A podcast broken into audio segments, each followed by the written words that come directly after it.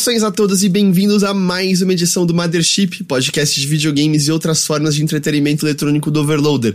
Eu sou seu anfitrião Heitor de Paulo, estou aqui com Caio Teixeira. Olá!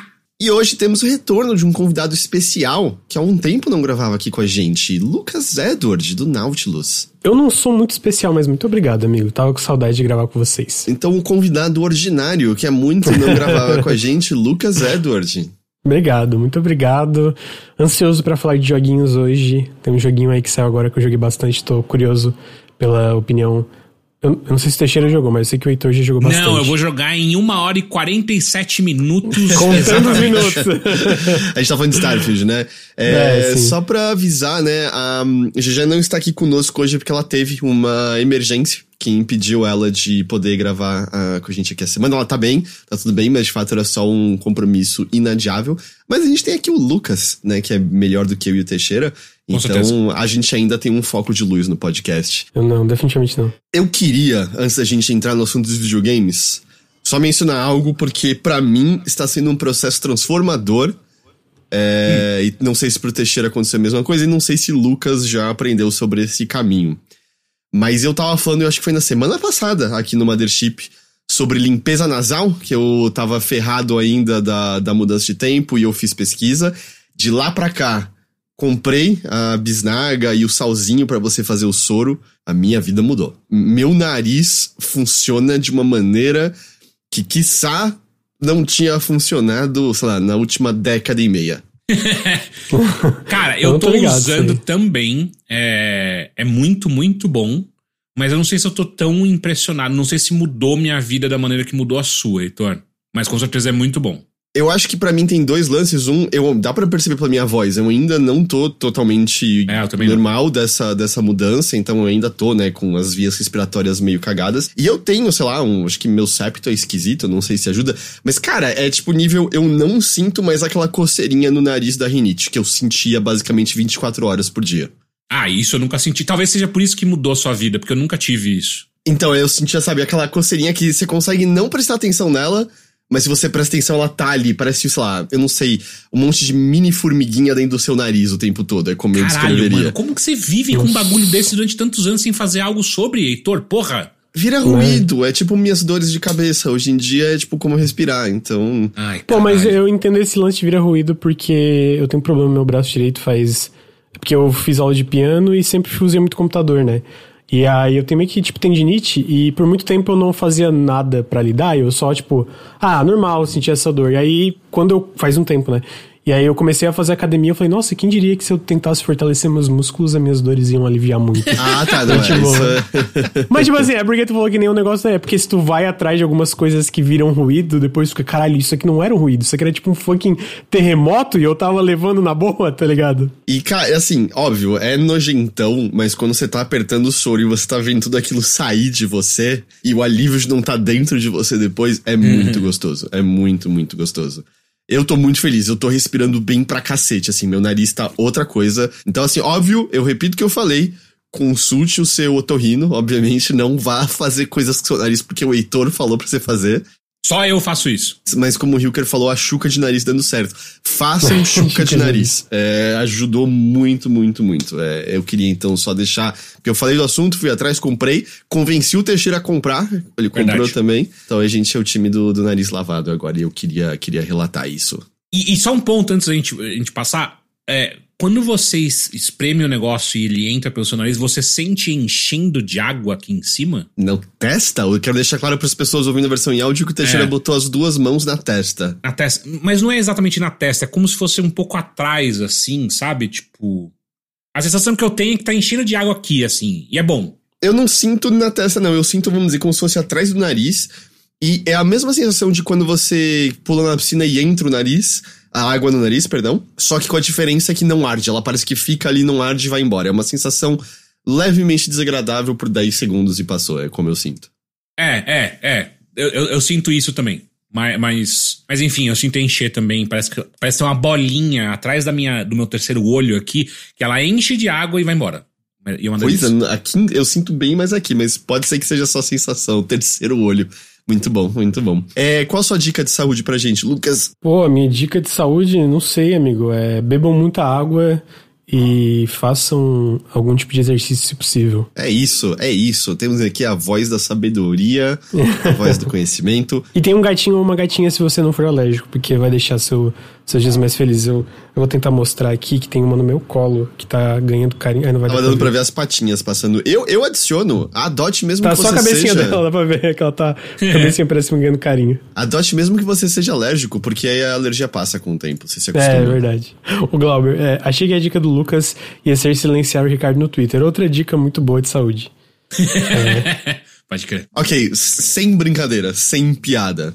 Quem aqui já deu mute no Ricardo só pra eu dar umas férias? Eu já.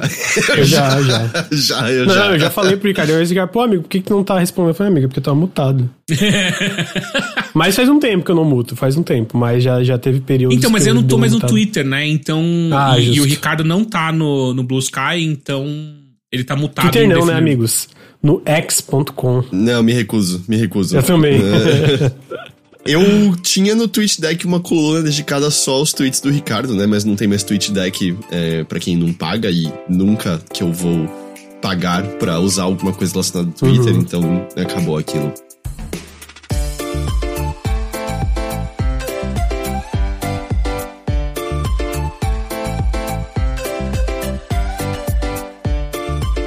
Vamos falar de Starfield? Vamos. Vamos. Vamos lá, contexto. Do momento que estamos gravando isso, né? O Teixeira até deu, deu a entender, mas ainda não tá liberado para geral, né? É agora que vai liberar para todo mundo é, a versão normal ou via Game Pass. Por enquanto tá disponível só para quem recebeu o jogo ou quem comprou a edição é, Deluxe, eu acho que acho que esse é o nome dela mesmo, que te deu acesso antecipado de seis dias. Acho que foi isso, né?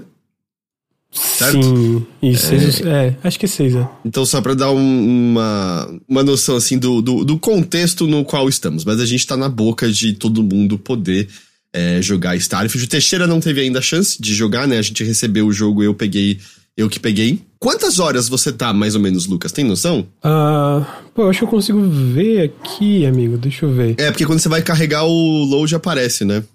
É, eu, eu, eu acho que dá pra ver também pela pela, pela abinha do, do, do Xbox, do app no PC, um dia e 17 horas dá 34... 37, não? Ah, não, 24 é, é, é um é, dia e quanto? 34, 17 horas, dá 34 mais 7 dá... 40 e poucas. 40, é, 41 horas aí. 41, aí, tipo assim, é engraçado que, pô, eu avancei muito pouco na main quest e eu só fiz eu terminei uma quest de facção, tipo, tem várias facções, eu fiz uhum. uma inteira, mas só, assim, o resto foi só explorando, fazendo uma quest aqui e ali, é, não visitei Neon, visitei ah, não? brevemente, não, ainda não fui lá, fui em Aquila City mais pra liberar, é porque tem umas quests, as únicas quests principais que eu fiz foi para liberar os Companions, eu nem sei se liberou tudo ainda, mas, tipo, eu fui pra Aquila City uma vez, então, tipo assim, muita coisa eu não vi, mas eu já vi também bastante coisa legal, tipo assim, cara, esse jogo é muito grande. É muito grande. Eu tô com um pouco menos que você, mas eu tô um pouco depois das 30 horas. Mas diferente de você, eu tenho focado muito na missão principal. Bastante, bastante, Isso. bastante. Porque eu tô curioso para entender algumas coisas que as pessoas estão falando e, enfim, eu tenho... Do tal do New Game Plus, né? É, e eu, e eu é, já tô liberando as coisas que você libera fazendo a campanha, que, de fato, mudam um pouquinho o combate, não absurdamente, mas, mas um pouquinho. Uh, mas é mais ou menos nesse, nesse pé em que eu tô.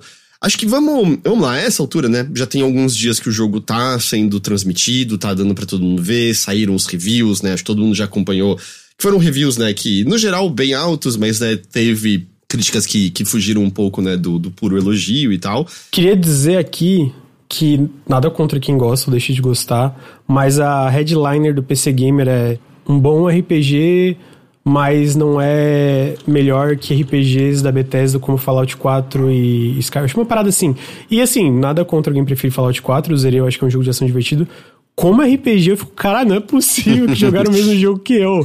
Porque Fallout 4 não é um RPG, é um jogo de ação com leves elementos de RPG, assim, tipo, sabe, de questão de profundidade de RPG e tal. Se alguém que eu confio me falasse, ou oh, é pior que Fallout 4, eu nunca teria encostado no Starfield. é, mas vamos lá, contextualizar, né? O Starfield você, né, você começa como um minerador, ou mineradora, ou mineradore, Uh, é tudo bem acelerado nesse começo, né? Bem, bem, bem acelerado. É, parece quase assim, setup de mesa de RPG de você encontra os outros aventureiros no bar e vocês agora são um grupo, sabe? Porque é uhum. é meio, você vai lá minerar, oh, vai minerar aquele bagulho ali. Aí você minera um artefato alienígena, você encosta no artefato alienígena e você tem visões. Importante também dizer, no universo de Starfield, a humanidade já se espalhou pelas estrelas mas nunca encontramos vida alienígena senciente. Existe vida alienígena uhum. no sentido de animais em outros planetas, mas vida senciente nunca foi encontrada, tá? Você acha que a gente pode encontrar vida inteligente na madrugada? Infelizmente, a Terra há muito tempo, você viu, você viu comigo, Teixeira, a Terra há muito tempo se foi, e eu acho que Carlinhos Grossman também. Carlinhos Grossman? Carlinhos Grossman, cara. Puta não é Carlinhos o nome dele? Serginho, mano. Serginho, Serginho, Serginho. Serginho. Serginho. Errei totalmente. Serginho, Serginho. errei, errei. Carlinhos Grossman. Japão! E aí, nossa senhora, caralho. Lembra quando ele fazia isso? Sim. Repetidamente, fazendo com a Sim. cabeça na câmera? E, e aí é, ele obrigava a banda inteira a fazer junto, era um inferno. É... Enfim, e você pega esse artefato e imediatamente um maluco que tá ali perto de você fala assim: Ó, oh, é o seguinte, como você teve essa visão encostando nisso, eu te convido a ir pra Nova Atlantis e conhecer a Constelação, que é um grupo dedicado a descobrir mistérios do universo. E esse cara, o Barrett, é a única outra pessoa da Constelação que também já teve visões encostando num artefato. E é esse o ponto de partida, né? Você é parte da Constelação, esse grupo dedicado a descobrir mistérios do universo, e adivinha só, um artefato que aparentemente vem de uma civilização alienígena reagiu a quando você encostou nele e, portanto, a gente vai atrás de outros artefatos para entender porque isso é diferente de qualquer coisa que a constelação já encontrou até esse dia. Essa é a premissa do negócio, mas sendo um jogo da Bethesda é óbvio que de imediato você pode partir para qualquer direção e fazer o que você bem quiser. Você vai ter as várias facções, certo? Como é estilo da Bethesda, Lucas já falou, né? Você tem é, diferentes facções que vão dar missões relacionadas àquilo, mas também pode sair para viajar para qualquer canto, fazer um, puta, missões geradas aleatoriamente a cada sistema que você entra, construir sua base, para mas essa é a premissa, certo? A história principal em torno dele envolve a provável descoberta de vida alienígena senciente, ou seja lá né, o que esses artefatos querem dizer é, exatamente. Uh, e aí meio que segue a partir disso, mas muito você faz a, a, sua aventura a partir daí. concorda, Lucas? É mais ou menos assim que as coisas têm início, certo? É, é basicamente isso. É, tu chega em Atlantis, é introduzido ali pro elenco. Aí tu pode, né, seguir a main quest, continuar procurando os artefatos, ou Bethesda, né? Vai, vai sair andando por aí. A diferença é que aqui não é, tipo, sei lá, sair andando por aí, tu pode pegar tua nave e visitar diferentes planetas e descobrir diferentes coisas. Ficção científica. Eu acho que poderia ser legal falar desse aspecto para explicar pro pessoal o que você espera quando você viaja de nave nesse jogo. Porque eu, apesar de que agora tá muito claro, eu acho que ainda vão ter pessoas que vão ficar talvez meio decepcionadas quando pegarem a nave no jogo e, e, descobrirem que o voo não é exatamente livre, que na verdade você trocar de cenário é muito mais usar um menu do que voar de nave, certo? Sim, é. Ainda tu pode, por exemplo, é, quando tá espaço, apontar pro, sei lá, um planeta, ou, ah, tem uma quest que é em outro sistema. Se tu tem o, o combustível para dar o, o, o Gravity Jump ali, é tipo, tu aperta e aperta um botão e é mais digamos, dinâmico, mas como tem muito desse negócio de tu dar upgrade na tua nave, tem vários sistemas que não vai conseguir, então tu vai ter que ir pulando por vários sistemas até chegar onde tu quer, né? No fim envolve muitos menus e muitos fast travels. Eu, pessoalmente, não me pegou tanto de surpresa, especialmente eu vi que muita gente, até no, no grupo que a gente tá, teve gente falando, ah, tipo, não dá pra tu pousar de forma direta no planeta, né? Uma tela e tal. E eu, eu fiquei meio, pô, mas eles falaram. Essa parte, pelo menos, né? Eles tinham falado no direct que não ia dar pra fazer essa transição direto do planeta para pro espaço e vice-versa. Mas é, basicamente isso, né? Ele envolve bastante menus. Conforme tu vai progredindo e aumentando tua nave, eu sinto que tu pode é, diminuir isso com esse negócio que eu falei de apontar e apertar. Que daí tu aponta e aperta o X ou no espaço é outro botão, e aí tem a animaçãozinha do Gravity Jump mesmo. Não, a Andrea é melhor. A Andrea, Andreja é melhor do que a Sarah Morgan. Queria só, desculpa, falar isso aqui. Eu não vou ter aposta nisso, porque. Enfim, eu já falo sobre, sobre esse aspecto, mas é, tanto faz, tanto fez, sinceramente. Tá. É, e então tem essa parte, né? Eu sinto que uma galera esperava um pouco de No Man's Sky disso, e ele é um RPG no fim, né? Ele foca, eu sinto que pô, eles botaram na balança e falaram, cara, beleza, vai ter isso aqui, mas a gente vai focar em outros sistemas, assim. Não sei se tu. É, eu, eu real não acho que é um problema, mas é só uma coisa que. quanto mais tempo você passar com o jogo, e, e no começo vai ser meio. É um jogo com muita coisa e é um jogo que não se explica muito bem. Eu acho que as primeiras uhum. horas são um pouco confusas de você apanhando com menus e como interagir com as coisas. É um pouquinho esquisito no começo, mas tudo isso se assenta, né, com o passar do, do, do tempo. É, apesar de ocasionalmente, acho que hoje mesmo, né, eu mandei uma mensagem que você me respondeu, o Lucas, que eu falei, tem como eu automaticamente não ter minha roupa, meu traje espacial quando eu tô num lugar com atmosfera, porque era meio ridículo, assim, era todo mundo com roupa de civil e só eu andando de astronauta no meio. Isso daí eu vi na sua live quando você é, mostrou as primeiras Pior que eu demorei horas. um tempo também. Eu descobri que dava para não botar o capacete mas eu não associei que, tipo, talvez tivesse a mesma coisa do capacete pra tua Como traje que, espacial. Como me fala? Já me fala, porque daqui duas horas eu vou ter que descobrir isso também. É basicamente onde tu equipa, onde tá, tipo, na, na, na interface falar, tem a um negocinho de ah, arma, daí tem ali capacete e traje espacial. Aí quando o traje espacial estiver equipado, quando tu for nele, vai ter um botão que eu não sei no PC, não sei no não lembro no Xbox, mas vai ter um botão que fala. Ah, no Xbox é o bumper da esquerda ou da direita?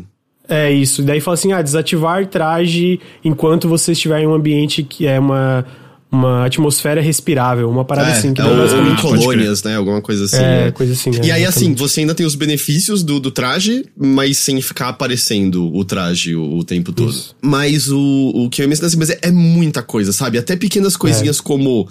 Você tem a mira normal, e aí você tem o scanner, que no caso do controle você aperta o bumper da esquerda uma vez para ativar o scanner. Se você segurar, você liga a lanterna. Eu posso ter perdido, eu acho que o jogo nunca me ensinou a como ligar o scanner, e mesmo assim, ele não te explica tão bem que, por exemplo, mesmo quando você tá com o scanner desligado com a sua nave, você ainda vai apontar para objetos de interesse e apertar o A como se fosse para escanear, mas fora do scanner, você ativa objetos de interesse para poder então entrar em contato com outras naves ou abordar ou aterrizar em base e tal. E, e serião, eu acho que foi tipo umas 8 horas até eu entender isso, porque o tutorial não fazia nenhum sentido. Eu não sei se a tradução não explicou muito bem, porque algumas frases não fazem muito sentido. Eu até agora uhum. não entendi a frase em português me explicando por que, que eu não posso botar uma pessoa na minha base. Mas ele tem, ele tem eu isso. Eu ainda assim. nem fiz coisa de base. Cara, eu, eu, ainda tô perdidaço com isso, assim, mas eu, eu acho que ele tem isso. É um jogo com muitas coisas. Muitas é. e muitas e muitas coisas. Você não precisa engajar com todas elas. Meio a lá Fallout 4, que, por exemplo, ah, construir a base era tudo opcional. Você não precisa engajar com todas elas. Mas é muita coisa. E, e de vez em quando é meio, cara, eu, como, como, eu faço isso? Eu não me lembro como faz isso é, até assim agora. Mesmo. Por exemplo, eu tenho mais de uma nave. Eu não tenho ideia como eu crio uma frota. Eu sei que dá, porque eu vi eles falando que dá para criar uma frota. Agora, se é porque eu não consegui alguém na minha tripulação adicional que tem habilidade de piloto, eu não sei o que é. Eu não consigo botar outra nave. Isso eu tem não cara sei de ser missão principal que você não fez ainda, não é? Acho que não, porque eu tô muito avançado na, na missão, uhum. na campanha principal. Só se tem alguma missão de facção que te ensina um que, pouco melhor será sobre que frota que eles falaram não era tipo, ah, tu pode ter uma frota de nave. É. Mas não necessariamente, tipo, ter uma frota de naves atrás ah, de ti. é? Eu tinha Ou às vezes você pode encontrar o frota no jogo? não, eu tinha a impressão que você podia botar outros capitães e outros tripulantes em outras naves que nem você pode colocar em assentamentos que você constrói. É, eu, eu, eu, não sei. Eu, por isso que eu tô te tipo, perguntando, porque talvez às vezes é isso, né? Ah, you, sei lá, vamos dizer em inglês, you can have your own fleet. Às vezes, tipo assim, tem várias naves que tu pode mudar é. a qualquer momento, mas não necessariamente, tipo, alocar alguém pra uma nave pra, pra ficar. Ainda vou descobrir, porque assim, no o assentamento, sim, você pode, é, ah, sim, é. pode construir as bases e tal, e aí você pode botar pessoas para habitar esses lugares e minerarem outros recursos que os diferentes planetas têm, né? Esse tanto eu sei com certeza. Só se eu viajei a questão da frota, eu achei que você realmente podia virar almirante de uma frota, sabe? Mas assim, uhum. o jogo tem sistemas que fariam sentido você ter uma frota de naves andando por aí? Eu acho que eles poderiam, sei lá, é, fazer comércio em alguns lugares, algumas coisas assim, entendeu? Você poderia mandar. Oh, dando... É, talvez. E também dando um exemplo como uma missão, tem uma missão que eu fiz, assim, não vou dar exemplo de plot, mas mecanicamente era basicamente eu e várias naves que íamos invadir uma estação espacial e a gente lutava contra várias naves no caminho. Tipo, era tipo, pô, sei lá, eu e mais cinco naves contra dez naves, assim. E aí aquela tiroteio, dedo no cu e gritaria, e depois todo mundo acoplava na estação espacial e invadia, né? E aí, tipo, isso foi uma side quest, então às vezes não é necessariamente, tipo, uma coisa. Talvez sistêmica, talvez, tipo, mais pra frente eles introduzam alguma coisa que poderia. Sabe, aquelas. É, quests geradas proceduralmente que existem em jogo da Bethesda, tipo uma parada assim, talvez? Uhum. Pode ser. Porque tem várias quests que, pô, tem umas duas, três que eu já fiz que, tipo, Teve uma que eu, era eu contra quatro naves. Eu fiquei tipo, pô, uma nave a mais aqui ia me ajudar demais, tá ligado? uhum, Porque era, eu morria, assim, várias vezes até conseguir. Eu, eu tive isso, assim, eu tô jogando na dificuldade padrão. É, o combate corpo a corpo, o corpo a corpo, né? O troca de tiro e tal, é muito de boa, é muito, muito de boa. A tática de Fallout continua funcionando, que é pega uma shotgun, corre na direção dos inimigos e atira a queima-roupa. É, nada, nada resiste. Odeio jogar assim, odeio. Cara, odeio. logo no começo, você já encontrou umas escopetas, porque assim, tem vários tipos de armas que são similares. Você já encontrou uma escopeta de cano duplo, Lucas, que parece já, de interior americano? Já. Já. Eu peguei uma especial que dá 200 de dano cada disparo Caralho. dela. E ela ainda causa, tipo, mais 25% contra robôs. Eu comprei o máximo de cartucho de escopeta, eu corro na direção de tudo e eu atiro. e no geral tem dado. No geral tem dado certo, óbvio. Às vezes você precisa tomar um pouco mais de cuidado. Ou, oh, eu comecei no hard e. Eu acho que eu recomendo, tipo, para mim tá numa. Porque tá num meio termo legal, tá ligado? Tem, eu sinto que várias situações que eu tava eram desafiadoras mas não era aquela parada injusta, era uhum. tipo assim, às vezes eu tenho que pegar, tomar cover, recuar, fazer isso, tentar flanquear o inimigo, ou, e eles recuavam também, vinham, me flanqueavam. Então, e aí no fim eu também tinha que usar várias armas, porque às vezes, tipo, eu enfrentava isso, pô, essa aqui talvez a longa distância era bom, de repente eu puxava em espingarda, de... aí acabou a munição de espingarda, eu puxava uma pistola. Então fica a recomendação aí que, pô, no hard eu acho que tá bem legal a, a, a, o nível de desafio. Eu ainda uso muitas armas, né? Porque tudo usa munições diferentes, né? Sim, e você bem quer... confuso, inclusive, essa parte de munição. É muita munição. Eu tenho fácil, é. eu carrego umas 10 armas diferentes comigo o tempo todo, assim, para poder é. usufruir das munições todas. Mas o combate corpo a corpo, sabe? É... A IA dos inimigos ainda ainda é bem besta, sabe? Como é bem é, tradição da Bethesda e tal. Agora, os combates espaciais têm me dado um belo trabalho, viu? Tem várias Sim. vezes que eu olho e falo, cara, eu tô no nível, sei lá, 20 e poucos. Tô enfrentando uma nave de nível 12 e ela me destrói. E eu, uhum. eu desconfio que é porque minha nave é uma bosta, porque eu. Uhum. Mas você não tem tipo 20 naves? Caralho! Então, eu peguei novas naves, mas o que eu queria mesmo era modelar a minha, entendeu?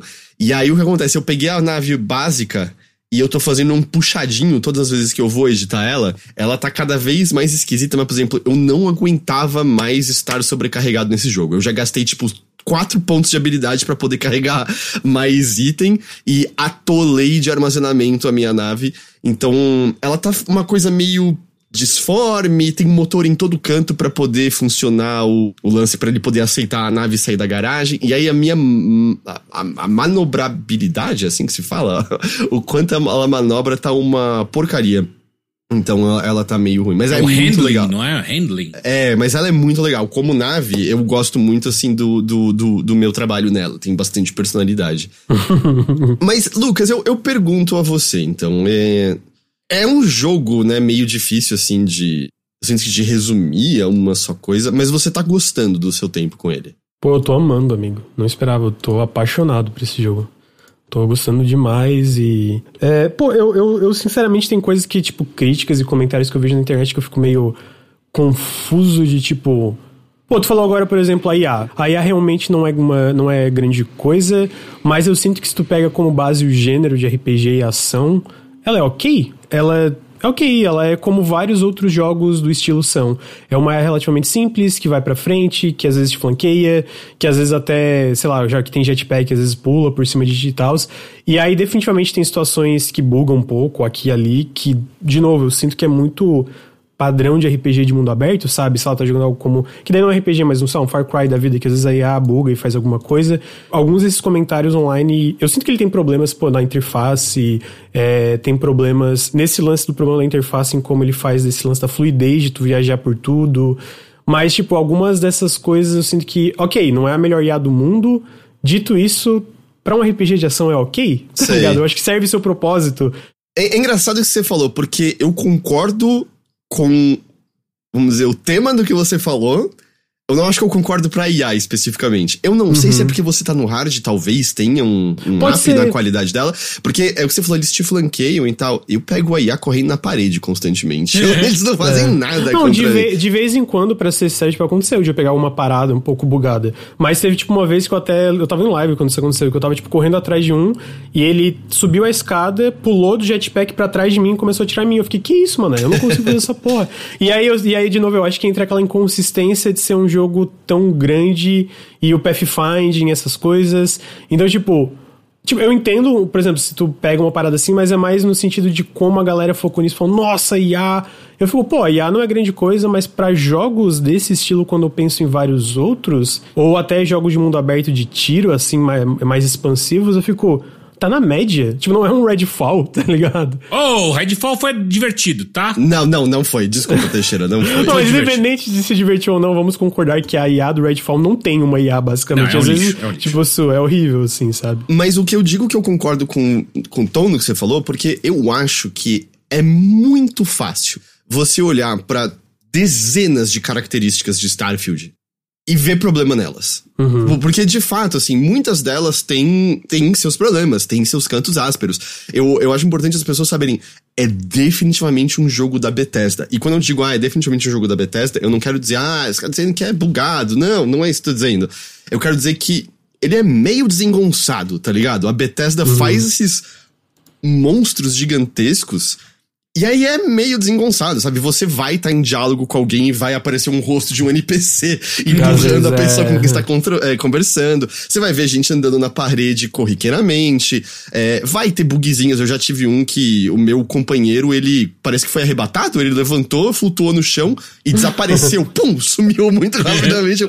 Eita! Aí ele apareceu ali de repente de novo. Então, Sim. é muito fácil, tipo, você pegar várias coisas e ver problema nelas. Mas eu concordo que quando você para de ficar olhando, né, a árvore e passa para olhar a floresta, eu acho que é nessa hora que, que Starfield encanta. Eu acho que muitas pessoas podem argumentar que isso é meio regra geral dos jogos da Bethesda, mas eu, é que sei lá, eu, eu, sinto que com a Bethesda até então eu tive uma relação mais imediata de gostar ou não, sabe? Do tipo, Skyrim uhum. eu gostei de imediato, eu gostei do jogo inteiro.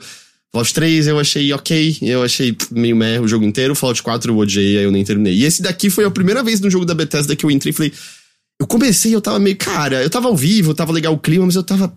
Sei. De fato, só parece Fallout em outro, em outro ambiente, tá ligado? Só parece uhum. isso. Mas eu acho que quanto mais você joga e você vai entendendo os sistemas deles e você entende o ritmo dele e, e meio que o que ele tá fazendo, eu fui gostando progressivamente, sabe? Eu fui cada vez uhum. gostando mais, gostando mais. E eu acho que também houve um processo de eu aceitar melhor o que é um jogo da Bethesda, porque é inevitável você não fazer comparações tendo vindo diretamente de Baldur's Gate 3, sabe? Que é meu caso. Sim. É, eu não joguei ainda, né? E são jogos completamente diferentes. Completamente. Tipo, Sim. eles são RPGs, mas seria a mesma coisa que você dizer que, sei lá, Zelda e Dark Souls são iguais porque são RPGs de ação, tá ligado? Eles Sim, não, é. não são parecidos. E aí acho que entra a questão de gosto, sabe? Pro meu gosto, eu sou mais o tipo de RPG que é Baldur's Gate 3. Eu quero me aprofundar bastante naquele mundo, aprender sobre aquelas coisas e, e gostar muito dos personagens que vão me acompanhar.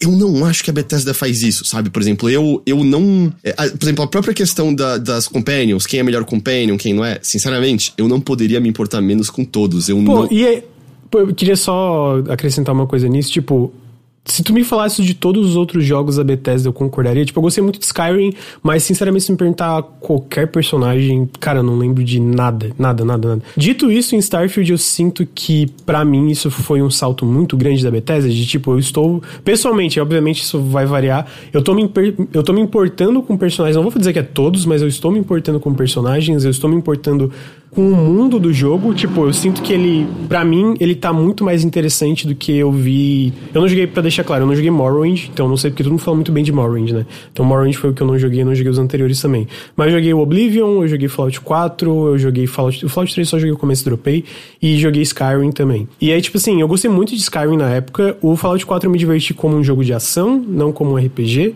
porque como RPG ele é péssimo. E o Oblivion eu não. Eu joguei bastante, mas não clicou muito comigo. E desses quatro, pegando Starfield, pô, eu sinto que na parte de personagens, de roteiro, de voice acting, é, de tudo isso, cara, Starfield para mim é pô, muito superior. Tipo assim, mas não é pouco, tá ligado? Tipo assim, é muito superior. E eu terminei hoje, eu achei, até eu quis terminar pra ter certeza, tipo, eu terminei uma das quests de, da, das facções, eu terminei da quest da vanguarda. Hum. Nossa, amigo, eu terminei assim, eu, caralho, que incrível! Porra, tipo assim, teve plot twists que eu fiquei, porra, que incrível, caralho, eu não esperava. Tipo, teve um que foi, ok, isso que eu esperava. Mas aí aconteceu uma outra reviravolta mais pra frente que eu fiquei, nossa, isso aqui melhorou muito. Isso aqui, tipo, eu estou genuinamente interessado na parte Sei. política, na parte do que, que tá acontecendo, nos cenários que ele tá me levando. Eu acho que o jogo faz muito bem. E porque e é porque é engraçado porque eu concordo que, pô, Bethesda nunca foi boa nisso. E eu, vou, e eu, eu tenho certeza que se jogar Baldur's Gate nessa parte específica de desenvolvimento de personagem, até na reatividade, etc., eu não tenho dúvidas que eu vou preferir ele, que ele vai ser melhor. Mas eu sinto que. É, e não é tipo padrão Bethesda, eu sinto que, tipo assim. Ele é um RPG e ele é o primeiro RPG que eu sinto que as escolhas e os personagens, esse tipo de coisa, fizeram eu me importar da Bethesda, sabe? Isso faz sentido. Eu, eu, não, faz, faz, claro, faz. É, eu, essa é a parte que talvez eu não consegui me relacionar, que tem um pouco uhum. a ver com, com o que eu ia falar. E, e no geral não tá sendo problema, que eu acho que foi a coisa que eu, eu tive que aceitar melhor nesse jogo, que é. Sim. Se eu penso nos jogos da Bethesda, eu vejo um traço em comum em como eu me sinto em relação a eles, que é eu vejo eles mais como brinquedos, mais como playgrounds do que um mundo crível, sabe? E eu acho que tem a ver um pouco com o fato de que e aí eu sei que isso vai variar muito de pessoa para pessoa. Eu acho, no geral, o texto da Bethesda é fraco. E eu acho uhum. que o uhum. texto de Starfield é fraco ainda. Não é um jogo particularmente bem escrito, na minha opinião. Então, uhum. eu vejo os personagens, né? É muito normal. Acho que você percebeu, né? Que eu, eu diria que os personagens não são personagens, os personagens são totens de exposição, né? Porque eventualmente você passa tempo suficiente com eles pra eles falarem: Ei, eu preciso te falar alguma coisa mais. Aí eles expõem mais um pouquinho da vida deles. E aí Sim. fica por isso. Sabe, é a mesma coisa. É, quantos vendedores você já não conversou que começam a conversa com você sendo rudes, e aí a sua primeira opção de fala é. Nossa, que jeito de me dar oi. Aí, ai, desculpa. É que eu estou com um problema. Os bandidos não sei que lá, ou o agiota não sei que uhum. lá. E toma quest. E aí vem uma questzinha, sabe? Mas, eu. Onde eu concordo com você que acho que tá funcionando muito bem é. Os indivíduos, as histórias dos indivíduos, eu acho fraco. A história do universo é legal. E eu acho que essas missões principais não estão desenvolvendo. Tipo, não tem muita relação com os personagens, mas elas desenvolvem aspectos interessantes do universo em relação a como tá essa ambientação. Uhum. Eu vou dar um exemplo, aliás, e uma recomendação para todo mundo. Esse Vanguard, você vai conversar com essas pessoas no começo do jogo, quando você tá em, em Atlantis. Tem um museu nesse lugar. Eu recomendo demais é. que vocês façam o passeio do museu porque esse passeio vai te ensinar todas as principais coisas da história desse universo. É, vai te ensinar o que foi a, a, Guerra das Colônias, vai te ensinar o que é um terror morfo, vai te ensinar o que aconteceu né, de tragédia naquele planeta Niran, vai te ensinar o que, que são os Free Rangers, o, o, o, A Casa Varum. A Casa Varum. E tudo isso é muito importante, não só para você entender direito a dinâmica do universo, mas também dar significado para muitas das missões que você vai ter. Porque, por exemplo, seguir a linha de missões da Vanguard tem diretamente relação com os Terrormorphos, que é uma criatura desse universo que tem uma história muito importante relacionado a, a uma cidade, a um evento grande, né, da Guerra das Colônias e tal. E se você não faz isso, se você não tem aquele contexto, fica tudo meio vazio. E nisso eu acho que ele é muito legal, sabe? Entender a história uhum. maior desse universo. Então eu, eu é, é, nisso que eu sinto ele se dividir. Eu tô gostando bastante da história maior que eu tô desenvolvendo, é, na, na história maior que eu tô entendendo dessas facções. Mas os indivíduos, os personagens, eu acho o texto muito fraquinho, sabe? Muito, muito fraquinho. Eu, uhum. Todas as vezes que eu tô é. conversando com uma pessoa, eu sinto que eu tô conversando com um animatrônico, com um bonequinho, não com uma figura real. E é engraçado que essa parte eu não necessariamente discordo. Eu sinto que ele é um jogo muito truncado nesse sentido ainda. Ele não sabe introduzir de forma natural uma conversa entre. Quem falou, tipo, ah, quando tiver um tempo eu quero conversar contigo. e aí é aquela, aquele negócio de, ah, de repente tá mais próximo ou não. É, e nessa parte concordo, ele ainda é muito truncado. E eu sinto que é muito devido ao tipo de jogo e sistemas que eles fazem, é, que é pro bem e pro mal, né? Eu acho que isso gera situações muito legais, mas ao mesmo tempo limita eles em alguns sentidos. E é uma, eu, eu, eu sinto que é uma escolha consciente. E aí, nessa parte, pô, eu concordo 100%, ainda é muito truncado, mas quando tu para para conversar e vai avançando, assim, no meu caso especificamente, né? Quando eu fui parando e conversando, explorando as, as opções de diálogo, etc. E até como os personagens reagem à situação que eu tô, e os personagens que estão na situação que eu tô reagem ao que o meu companion tá falando, tá ligado? Eu sinto que toda essa reatividade, a forma que eles conversam, não, não no take de câmera e não às vezes nem na, na como eu vou dizer, às vezes tem essa ainda essa parada truncada, mas eu sinto que para mim foi um salto muito grande ao ponto de fazer eu pela primeira vez no jogo da Bethesda me importar com o que acontece com alguns personagens, não todos, tipo, metade da Constellation eu ainda nem ligo. Que, por curiosidade, quem são os que você mais curtiu até agora? Uh, os que eu mais, os únicos que eu me aprofundei até agora foram, de, no caso da, da, dos companions principais, foram a Andre, Andreja, eu não sei se é Andreja ou Andreja. É, eles falam Andreja no, no, no é, jogo. É, Andreja, então é, é, E o Barrett. O Barrett também, que ele até quando ele começa a contar da, da, da vida dele, do... É, bom, não vou falar É, né, exato, é, eu ia falar, é, deixa, deixa as é, pessoas verem por conta própria. O jogo nem saiu aí, tipo, direito ainda. Sim, e como isso vai liberando quests específicas dos companions, isso me lembra até é um pouco Mass Effect em alguns sentidos, uma mistura de Mass Effect com o, os sistemas expansivos da Bethesda. Uh, obviamente, eu não vou dizer que ele tem as qualidades do jogo da Bioware em questão específica dos Companions. Uh, e aí eu acho que ele, ele tem esse problema que eu espero que eles achem um meio termo ali, porque ele ainda é muito truncado várias vezes nesse sentido. Dito isso, pô, o Barrett, tipo, e tem, tem interações, e ainda é engraçado, porque ainda é meio animatrônico, como tu falou, porque teve uma hora que foi o Barrett no, na, no Lodge lá, na. Esqueci, tá me fugindo a palavra em português, amigo, desculpa. Ah, a base dos, da constelação. É, a base da constelação, e aí ele, eu, ele ficou um tempo. Garida? Garida? Eu esqueci é, como é. é... Acho que é Garida, não tem acento no A, né? É uma coisa não, assim. É Garita ou Gari, Gari, Ah, é Garita. Ok, as letras às vezes eu não, talvez não esteja. É, eu é acho coisa. que é Garita. Agora que tu falou, eu acho que. E aí teve, tipo assim, até. Co... E é engraçado que é isso, tipo, pequenos diálogos que, pô, pela primeira vez me fizeram soltar uma risada no jogo da Bethesda. Pô, teve uma hora que era tipo assim, tava o Vasco lá na base, e aí o Vasco ele tem aquele jeitinho dele meio robô, só que tenta ser um pouco humanizado pela forma que ele é programado. E aí o Barrett vai conversar com ele e alguém programou o, porque o Barrett fala, ah, faz, faz tempo que ele tá viajando comigo, faz tempo que eu tava viajando, eu vou dar uma olhada nos diagnósticos, papai, ele vai normal falar com ele. E aí alguém programou o Vasco pra chamar o Barrett de vários nomes, tipo, Olá, homem gostoso, olá, musculoso, uhum. delicioso. e aí, tipo assim, o Barrett fica. Sabe, tu, e, e, aí isso que eu pego, porque ainda tem a parte truncada da animação, mas eu sinto que o trabalho dos diretores de voice, voice acting, nessa parte fica muito mais convincente o diálogo, tá ligado? Então, tipo assim, tu vê o Barrett reagindo completamente, tipo, o quê? Por que, que tu tá falando isso, sabe? E eu, eu ri. E aí, tipo, quando eu ri, é, é, é, obviamente, tipo, pô, não é um Disco Elysium, nunca vai ser. Não é um Baldur's Gate 3, provavelmente, que eu, eu não joguei ainda, mas eu acredito que eu também é, vou, vou concordar nesse sentido. Mas para mim, quando eu falo disso que eu tô achando tão legal para além do, do resto, e até a parte do, do mundo como um todo, que também tá me prendendo muito mais do que algo como Fallout, porque tu pega essa quest Vanguard, eu sinto que tem muito mais elementos de política interessante do que aquela parada do Fallout, tipo, ah, o Brotherhood of Steel. Por que, que tu vai ajudar o Brotherhood of Steel, tá ligado? Tirando se quiser fazer um roleplay, assim, porque eles são muito cuzões. é, e aí eu peguei, tipo, me peguei, e isso que me fez gostar, tipo, não me pegou. Ah, eu não é tipo, ah, isso aqui é bom pra Bethesda. Tipo, isso aqui me fez me importar num RPG. Então isso para mim é bom o bastante, tipo assim, se fez eu me importar, eu acho que, pô, isso aqui é legal, porque é a primeira vez que eu me importo, tá ligado? Isso, uhum. isso eu sinto que foi um salto enorme, junto com o resto, né? Com a parte, pô, visualmente eu já vi algumas pessoas reclamando, pô, o visual desse jogo pra Como mim. Assim? É, eu assim? vi.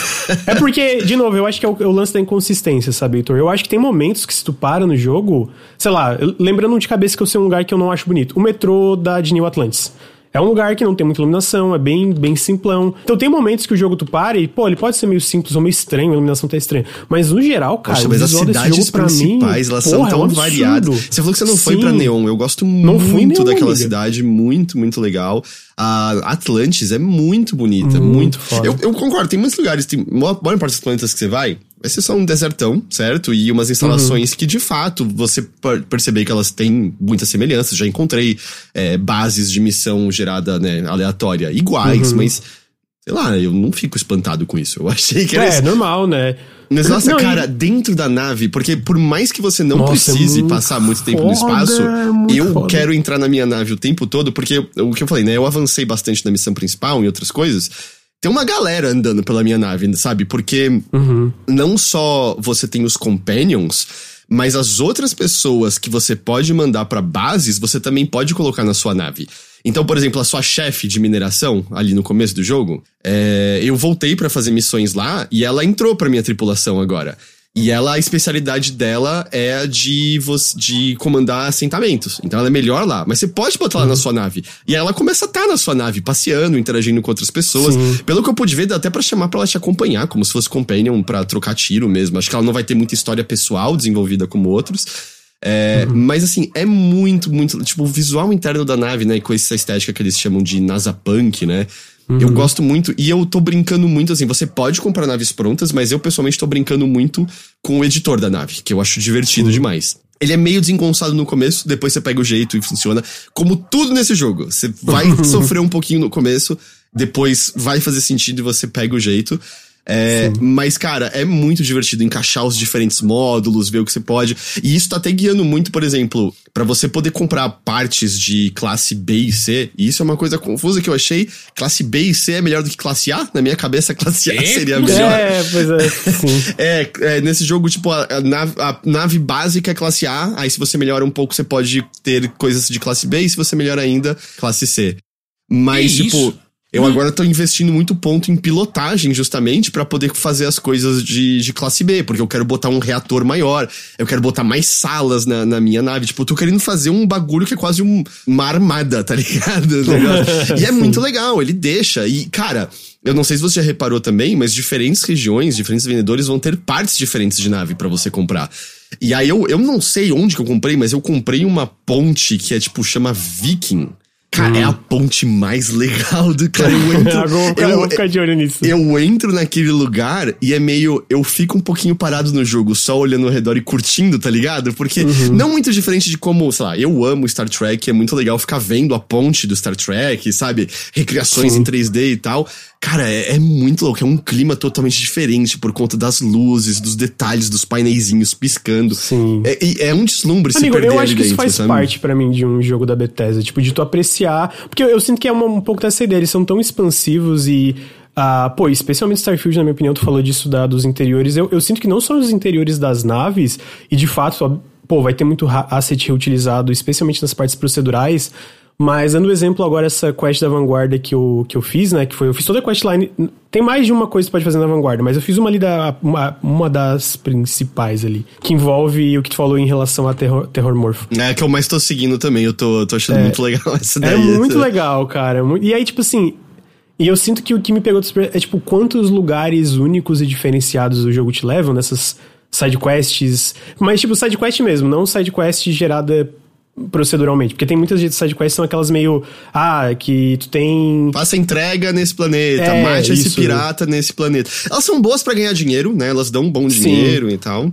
E é legal também para aquelas histórias emergentes que acontecem às vezes, mas tipo, às vezes tu não quer isso, às vezes tu quer seguir uma história montada à mão. E eu sinto que essas histórias montadas certinho, pô, eu tô muito surpreso de quantos lugares e, tipo, quantos lugares que tu consegue ver uma história sendo contada não só pela história da Quest C, mas por uma coisa que eu acho que eles sempre foram muito, muito bons nisso, que é essa parte de construção visual e do level design, que, tipo assim, tu vai andando, e especialmente isso em Starfield, de, tipo, a quantidade de detalhe que tem nos interiores e tu fica, caralho, mano. Tipo assim, muita coisa. Em tudo, né? Lindo, Nas lindo. armas, cara. O design Sim. das armas, a maneira como cada uma delas carrega com animações diferentes e como os diferentes mods que você coloca nas armas também mudam consideravelmente. É, é bastante. É muito impressionante, assim. Você realmente consegue se perder. E, claro, entra aquela outra camada de absurdo que é quase todos os objetos em cima de superfícies têm física própria, né? Que você pode Sim, pegar pode e coletar. Arrastar. Você chegou a ver a pessoa que botou um monte de batata dentro da nave? Via, eu acho, eu, eu sei que é idiota, mas eu achei muito impressionante. eu fiquei, caralho, mas é abriu, a, caiu a, a mesma história que fizeram no Skyrim, que é a pessoa que pegou todos os repolhos, sei lá, e colocou é, era o, Não eram os queijos, as rodelas de queijo, queijo e botou. É que, cara, não é só a quantidade, a pessoa, ela leva uma batata e aí ela abre uma dessas escotilhas da nave e aí abre e tem uma pilha de batatas uma e pilha. elas rolando com o sistema de física exatamente como rolaria uma pilha de batata com você abrindo e a porta Sim. fechando, empurrando as batatas, fazendo trilho no meio delas. E aquilo, ah, quantas pessoas vão se deparar com nesse nível? Quase nenhuma, mas eu acho que reflete um pouco o nível da simulação que eles estão criando, né? Sim. Pô, e isso é legal, amigo, que tu falou, porque eu lembrei agora, é tipo, a parte também dessa simulação, né? Que eu sinto que é isso eu, eu sinto que é uma coisa, cara, vários momentos tu não vai ver, mas o fato de estar tá ali sempre sendo simulado é, cria momentos muito especiais. Então eu tava vendo, e aí no meu caso eu não vi, eu vi é, uma coisa no. Do, do, acho que foi. Postaram no Twitter que era do Reddit. Que é porque os planetas também são simulados, né? A forma que eles se movimentam. Então, tipo assim, era basicamente ele tava numa lua e tinha um planeta gasoso. E, tipo, o anel em volta do planeta gasoso que, tipo, é, é, meio que aquele, aquelas partículas, né? Tipo assim, era meio que é, tava descendo e tava se movimentando, e tu via que, tipo assim, eram as partículas se movimentando. Não era tipo um anel, tipo um JPEG. Tipo, pare... talvez fosse, mas era, tipo, era uma ilusão muito boa de que pareciam partículas se movimentando assim, que, pô, ficou lindo pra caralho. fiquei, mano, isso aqui é muito legal. Especialmente se tu, tipo assim, eu não sou o cara, meu Deus, astronomia, mas eu sempre curti ficção científica, esse tipo de coisa, então eu sinto que é muito, muito legal isso. Ah, tá o ligado? cosmos é muito bonito e eles é, criam isso isso, é. né? Uhum. Eu queria puxar uma outra coisa só que eu queria mencionar. Uhum. É, puxando um assunto que a gente tinha falado antes ali, né? Que eu tava falando sobre como eu sinto, né? Que, tipo, eu vejo mais como um playground, como brinquedo, sabe? As diferentes Sim, peças. Uhum. Mas sabe que isso também tem o seu lado libertador? Porque uhum. eu sinto muito mais um, um prendimento ao roleplay numa coisa como Baldur's Gate, tá ligado? Eu tenho um personagem que eu, que eu na minha cabeça tô construindo e eu tenho que agir mais ou menos dentro, sei lá, da virtude que na minha cabeça eu pensei para ele. Como eu tenho esse desprendimento, eu sinto que Starfield é um jogo que eu tô muito mais tranquilo de brincar com as diferentes coisas, de. Ah, se dá para resolver essa missão roubando, eu posso roubar. Ah, sei lá, eu, eu, eu, explorei uma base lá de uns piratas. Era missão gerada proceduralmente. Uhum. Existe um monte de contrabando. Era um monte de órgão. Que a, a, quando você vê o número, não é necessariamente o número que você vai conseguir vender no vendedor, é sempre menos que isso mas cada órgão indicava que ia ser vendido por 35 mil, tá ligado?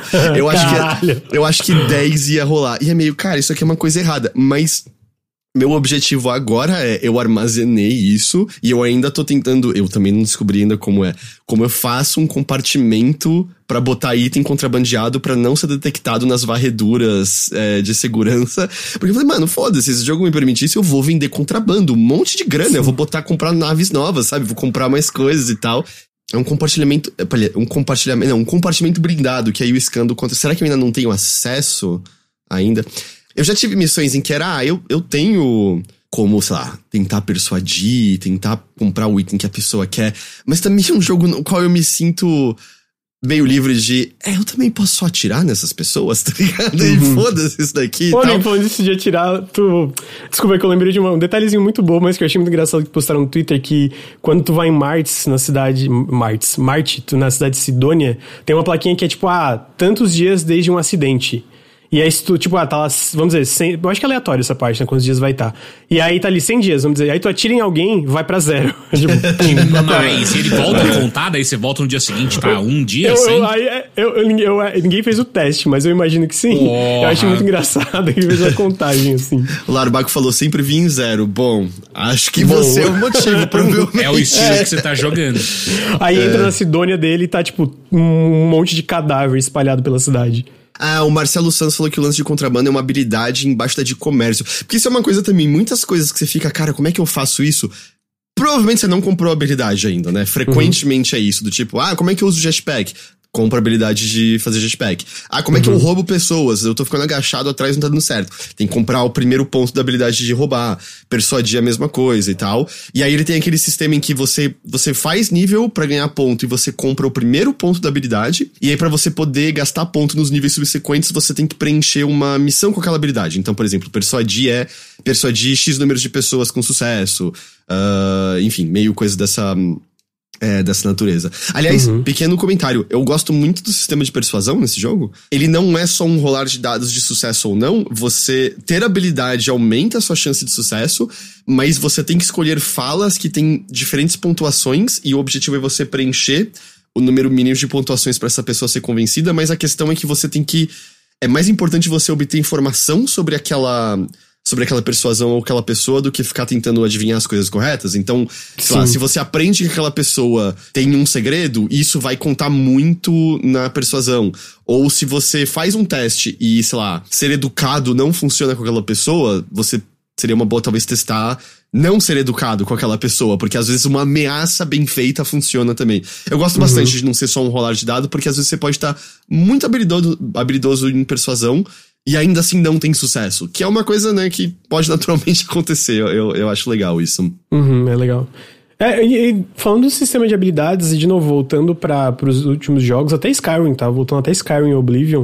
Oblivion, eu, Oblivion não lembro de nada, então não vou voltar pra Oblivion, mas voltando até Skyrim aí, eu sinto que esse é o jogo mais RPG da Bethesda em um bom tempo, de tipo, ter sistemas de RPG. Tu pegou a árvore de habilidades, eu acho que é um exemplo de tipo tudo bem que o jogo tem New Game Plus, então isso talvez po possa ser trivializado, mas eu sinto que é o tipo de jogo de RPG que é bem RPG, tipo, cara, tu tem essa árvore de habilidades, mas tu vai ter que fazer escolhas.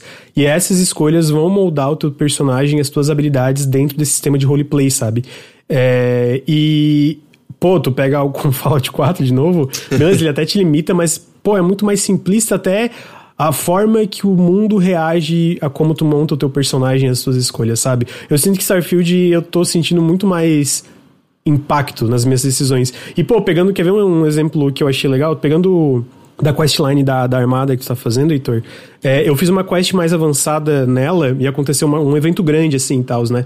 E aí, uh, nesse evento grande, tipo, pô, eu fui reconhecido porque eu ajudei e tal, e enfim, blá blá blá.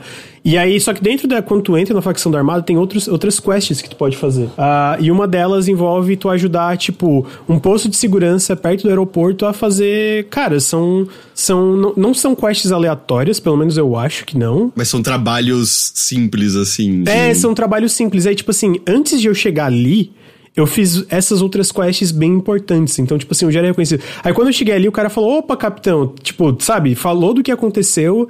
E aí eu falei, ah, mas me falaram que tinha trabalho aqui. Ele falou, pô, mas isso aqui é muito acima do teu posto. Tem certeza que tu quer fazer? Tipo, só que obviamente Acho não acima ou abaixo? Muito, é, muito abaixo do ah, teu tá, posto, tá. isso. É, desculpa. É muito abaixo. Tipo, não precisa fazer isso. Mas se tu quiser, tipo, quem estiver trabalhando contigo vai se sentir mais confiante e tal, sabe? De ter pô, legal, legal, tipo, que o que aconteceu ali tá influenciando o que tá acontecendo aqui, sabe? Que e aí eu fico pensando, pô, se fosse o contrário, se eu tivesse começado ali e só depois fizesse essas quests, como é que seria, sabe? Uhum. E esse tipo de coisa eu sentia falta, assim, talvez no Skyrim tinha, eu não lembro disso ter muito também, uh, mas definitivamente no Fallout não tinha isso é, do jeito que eu tô vendo no Starfield, sabe? Por isso que eu falo que eu sinto que eles voltam, não, pô, não é um RPG mais profundo, e de novo, se eu imagino tu vendo do Baldur's Gate ainda uma parada é, que não se compara, né, a parte dessa, dessa parte de reatividade. Mas pegando como base a Bethesda, eles e os jogos deles, eu sinto que é eles voltando, mantendo a parte de sistemas e o que tu falou que é um grande playground, mas também inserindo muito mais a parte de RPG, que eu acho que também melhora ainda mais a parte de playground, uhum, sabe? Sim, sim. Eu, eu diria que, assim, uma, uma, maneira como você pode muitas vezes entender o Starfield é que ele é um jogo muito expansivo em várias coisas, mas acho que você concorda comigo, Lucas, nem todas têm muita profundidade, né? É meio nisso uhum, que eles definitivamente. fazem. E, e que é isso, eles, eles vão para outra direção, né? Por uma direção que você tem muita coisa, mas nem, nem todas vão sei lá, tem muito o que você fazer ali, né? Uhum. É, eu, por exemplo, fora dessas missões principais, eu passei muito tempo em Neon, fazendo as missões ali da cidade. Sim. E não são missões complexas, sabe? Normalmente é meio. Ah, uma pessoa tem um problema, e aí para resolver você ou conversa com outra pessoa, ou rouba um item, sabe? Ou essa outra pessoa vai te pedir um favor para ela fazer o favor para a primeira pessoa que pediu, sabe? Uhum. Todo canto que você vai, você vai encontrar alguma coisinha. E até eu falando aqui, o Larbaco mencionou. Hum, ah, é, muito lento de fazer level up. Eu tô com 40 horas, level 19 ainda. Uma coisa que eu acho que ajuda, pelo menos na minha opinião, faça essas missões menores das cidades, como Neon, porque elas são simples e dá muita XP você resolver qualquer uma dessas missões. E frequentemente, muitas dessas missões, não só dentro de uma cidade, na real, boa parte do jogo, não envolve muito fora. Fala com uma pessoa, viaja até o próximo ponto, conversa com uma outra pessoa, volta pro ponto inicial e tá resolvido a missão, né? Então, uhum. às vezes, é mais questão de correr de um lado pro outro e isso dá um, uma boa XP cada vez que você conclui essas missões. Eu acho que com isso você consegue, consegue subir de nível, de nível mais rápido. Porque isso é uma coisa, né? Também tá um pouco no ponto de contenda que você tem muitos loadings para viajar de um canto pro outro, né? Você Sim, tem muitas portinhas é, com loadings. E de fato, você vai ter muitas missões, mesmo as principais, que às vezes é tipo, ah. Ok, vai conversar com essa. Você tá em Neon, vamos conversar com aquela pessoa lá em Atlantis. Aí você abre o mapa, viaja para Atlantis, conversa com a pessoa. Ah, beleza, temos essa informação. Então agora pode voltar para conversar com ele. Aí você viaja de novo, conversa com ele. Tem muitas dessas.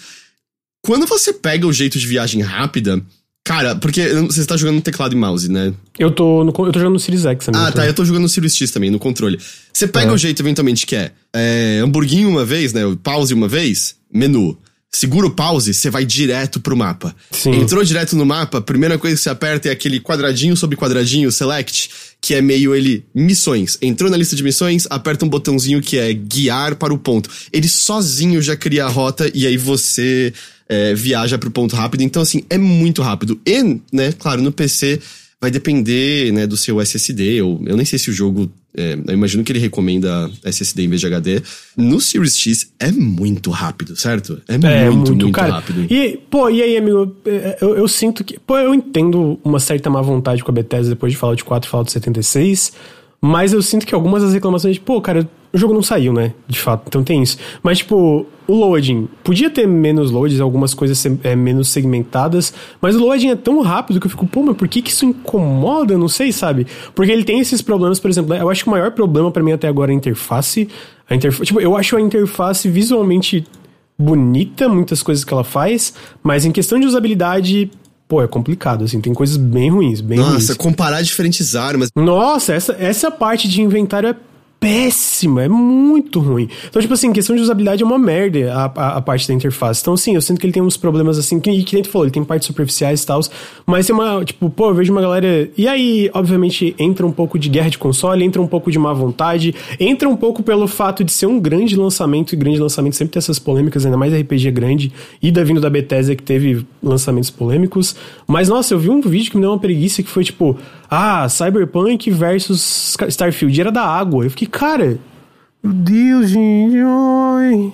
De, de, tipo, pô, gente, eu acho que metade dessas coisas que virou. Eu lembro que virou polêmica antes do jogo sair o, a, a, o Tile Gate, que era porque tem uns limites, né? Tipo, se tu anda, anda, anda, anda, anda, tu vai achar um limite e ah, tem sim. que. Não é que você pode andar o planeta inteiro, mas você é. não precisa andar o tanto que você tem que andar para chegar no limite. Tipo, não Pô, precisa. E, sinceramente, não vai quebrar a tua imersão, porque tu não tem por que tu andar, tu vai querer explorar outras coisas. Não vai que E aí, tipo, a galera fala, pô, tu queria realmente que fosse um planeta modelado inteiro e tu andar, tu queria andar o planeta inteiro, tu ia ficar jogando ele para sempre, Starfield. Parabéns. 100 anos jogando Starfield. Eu entendo, assim, as pessoas que queriam pelo menos ter o efeito da nave entrando sim, na atmosfera. Sim. Ah, não, isso sim, isso eu acho que ia ser muito legal. Mas a bem da verdade é que é justamente, ah, tem um lance que, ah, não dá para viajar só voando de planeta pra planeta. Mas ia ser chato, não tem nada acontecendo. É espaço, é você se esperando, né? Sim. Paradinho ali, não tem nada acontecendo. É, eu sinto que tem uma má vontade nesse jogo por causa das polêmicas e tal da, da Bethesda no passado, que eu fico, pô, eu entendo a má vontade e como o Heitor falou, até o Fallout que ele, ele, ele odiou o Fallout 4, mas, pô, tem tanta coisa legal, sabe? Tipo, uhum. se tu tentar deixar essa má vontade, às vezes esse, é, esse preconceito que tu tem por causa de problemas ou, ou superficialidade, ou, ou, coisas que a Bethesda focou errado, sei lá, a parte de um sistema, tipo, eu me diverti no Fallout 4 como jogo de ação, mas aquele lance de sistema de ação, honey, Aquele lance de sistema de ação. pra quem não sabe, isso foi o Lucas falando com a gata. com a minha tá? gatinha, que ela ia arranhar um negócio que ela não podia. É, e esse lance da, do sistema. Do sistema de settlements, né? Que era meio que obrigatório, tinha que fazer um monte de coisa. Mas, pô, tem tanta coisa legal no Starfield que eu tô, tipo assim, eu, daí eu jogo assim, jogo o dia inteiro, entro no Twitter, vejo umas polêmicas e eu fico, ai, que preguiça. E aí eu volto. E, não, sério, até nesse assunto, né, só passando rapidamente, mas numa live recente, uhum. o Teixeira tava junto, eu até perguntei, gente, real. Tem um meme, né? Ah, tell me lies, tell me sweet little lies do, do, do Todd Howard. Eu, eu perguntei Sim. pra galera, me fala sincero, quais são as mentiras que ele contou? E Sim, as uhum. únicas pessoas que conseguiram lembrar de fatos foram de fatos da época do Oblivion, que ele falou de coisas que não estavam no jogo. Então, uhum. é, a Bethesda tem esse clima que eu sinto que as pessoas odeiam, em, ou, ou, dizer, elas nem odeiam, elas gostam de falar mal, e eu sinto às vezes que elas nem sabem mais porque elas estão falando mal, e tipo, beleza, é, tem Fallout 76, saiu uma bosta. Beleza, saiu uma bosta. É, mas pelo que entendo, melhorou. Eu não tenho nenhum interesse em, em, em jogar por conta própria, mas eu sinto, sabe, que que existe às vezes caindo em cima é, de uma maneira que é meio, cara, eu não, não saco. E aí, beleza, tem a questão dos bugs e sei lá, Skyrim no PlayStation 3. É meio imperdoável. O bagulho era realmente zoado para além da do. Ah, não, é. A performance, é, tipo, ele bugava depois de um tempo e não dava pra jogar, né?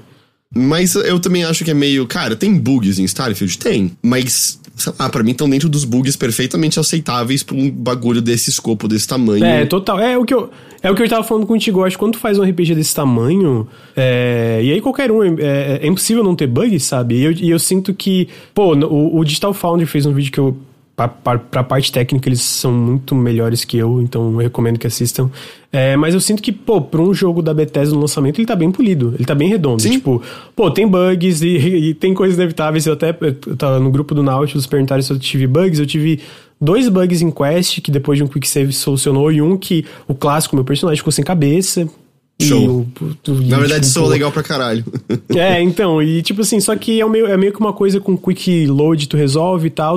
Então eu sinto que, cara, ele é um. É, o, o Heitor botou muito bem que ele é desgonçado. Ele é, ele é várias coisas, ele é desengonçado. Mas pro tipo de playground que a Bethesda faz, até pela questão da física, né? Pô, tu entrar num lugar extremamente detalhado e tu poder pegar tudo, eu sei que parece idiota, mas tipo, tu pode interagir, tudo tem sua física, quase tudo, né? É, eu sinto que é inevitável que seja um pouquinho desengonçado. E aí, uhum. quando tu fala isso, às vezes.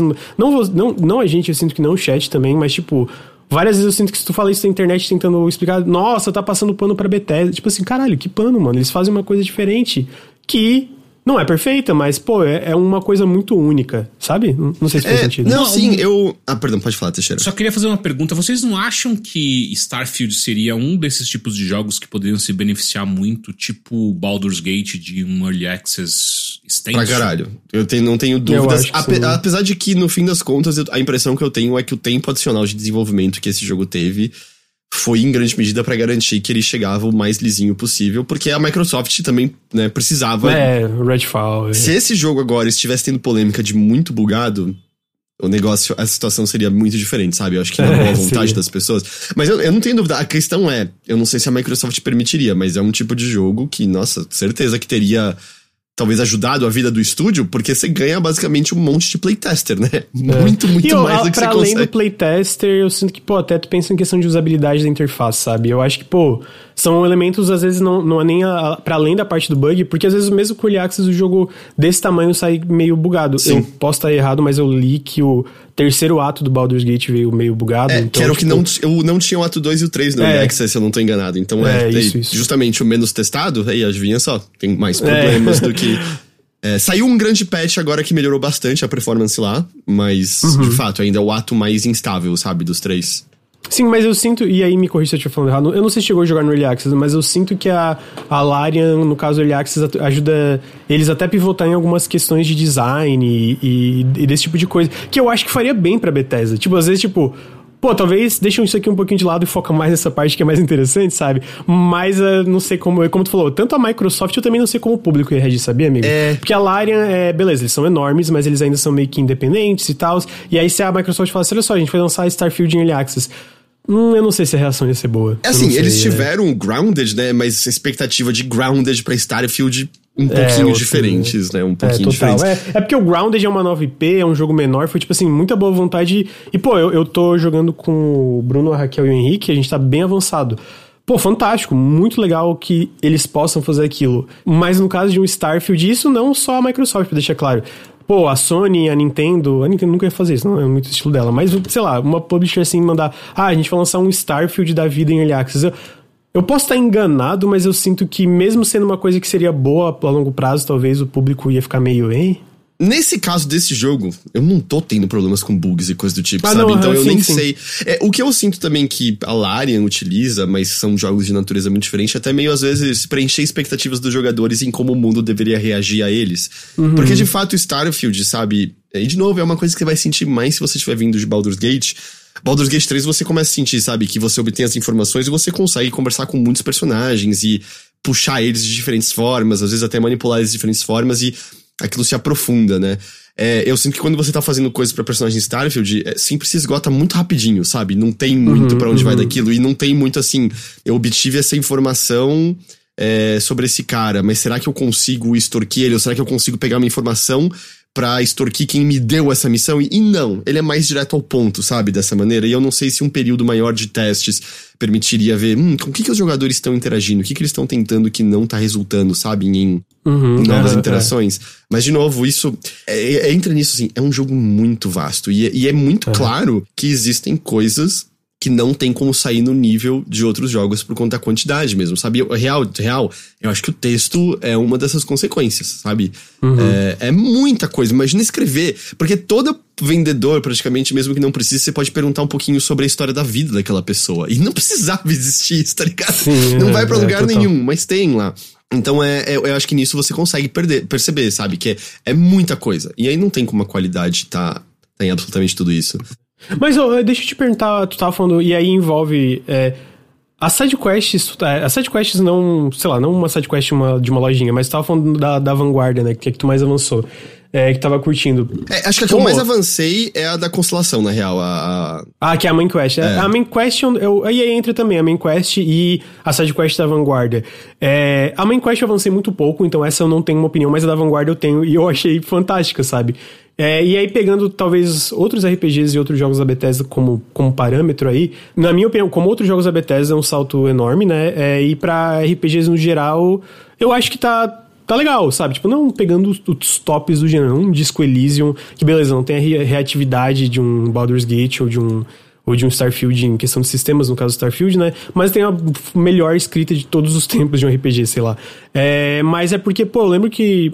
É, e talvez tu possa comentar da main quest o que que tá sentindo isso, mas especificamente da side quest da Vanguarda, eu, nossa, cara, eu terminei muito impressionado pros lugares que ela vai e, sabe, tanto a parte visual, mas, tipo, lugares narrativos, sabe? Porque também, como tu falou, envolve mais o mundo, né? Tem personagens, obviamente, tem o, o arco de uma personagem que eu achei muito legal e tal, mas também envolve mais do mundo. A especialista em xenoarmas lá? Isso, me fugiu o nome dela agora. Me, é, com fugiu. H, alguma coisa, Rocinho, é... Ros, Rosão, mas é, ela pareceu das mais interessantes até agora. É, e aí eu queria saber o que tu tá, tu tá achando dessa parte main quest, side quest, porque a main quest eu não sei, mas me falaram que também é melhor do, do que outras a missão principal tá curiosa porque ela, ela tá envolvendo muito, assim, você conhecer diferentes pessoas da constelação mais a fundo. Uhum. E ela envolve muito você ir atrás dos artefatos. E eventualmente começam a aparecer outras coisas, né? Começa a ter uns templos e. Enfim, coisas vão pra frente. Essa parte inicial de coleta de artefatos não tava tão interessante porque eu acho que muitas envolvem meio, ah, entra nessa base, mata os Frota Escarlate e pega, sabe, o artefato ali no final uhum. e tal. Então, a maneira como você pega esse artefatos, eu não sei, eu não senti que eu vi muitos lugares interessantes. Tem algumas que são mais legais. Por exemplo, sabe o. Eu esqueci o nome, não é o Vladimir. É o maluco que é o engravatado, meio rico, que faz parte da constelação. Sei, sei. Eu acho que eu tô numa quest ali que, tipo, ele pede pra eu ir pra Neon, mas eu não fui. Isso, eu ia falar exatamente dessa missão. Essa já é mais interessante porque você. Walter, obrigado, Larbaco você vai com um cara que não é o maluco da ação, sabe? Então é meio Sim, interessante é. porque é meio, ah, vamos fazer uma negociação, vamos preparar o ambiente para negociação. Onde entra a limitação é que, até onde eu pude perceber, não existe variação do que você pode é, fazer para variar essa negociação, tá ligado? O preparo da sala e com quem você vai falar é fixo para todo mundo. Você vai na no Astral Lounge, você vai alugar uma sala, você vai, tipo, o que vai mudar é meio, ah, você vai conseguir passar no teste de persuasão para poder pagar a sala mais barato, você vai conseguir ter hacking o suficiente para mexer na porta da sala, sabe? Mas de resto, essa parte é toda mais mais fixa. Então, ele tá tendo esses momentos interessantes. A questão é que eu não sei se eu posso falar isso ou não, porque pelo que vocês me falaram, tava nos trailers do jogo, mas eu mesmo não tinha certeza se eu tinha visto num trailer ou não. Mas você ganha novas capacidades avançando. Ah, tá, é, então, tá no final do direct isso aí. Tipo, tá, tá, tá no finalzinho do direct o que, isso que tu tá falando que ganha. Eu não vou falar de como isso acontece, qual é a natureza disso, mas enfim. Você ganha novas capacidades e essa parte é que eu tô começando a achar que, hum, Ok, ok. Eu estou começando a ter um pouquinho mais de.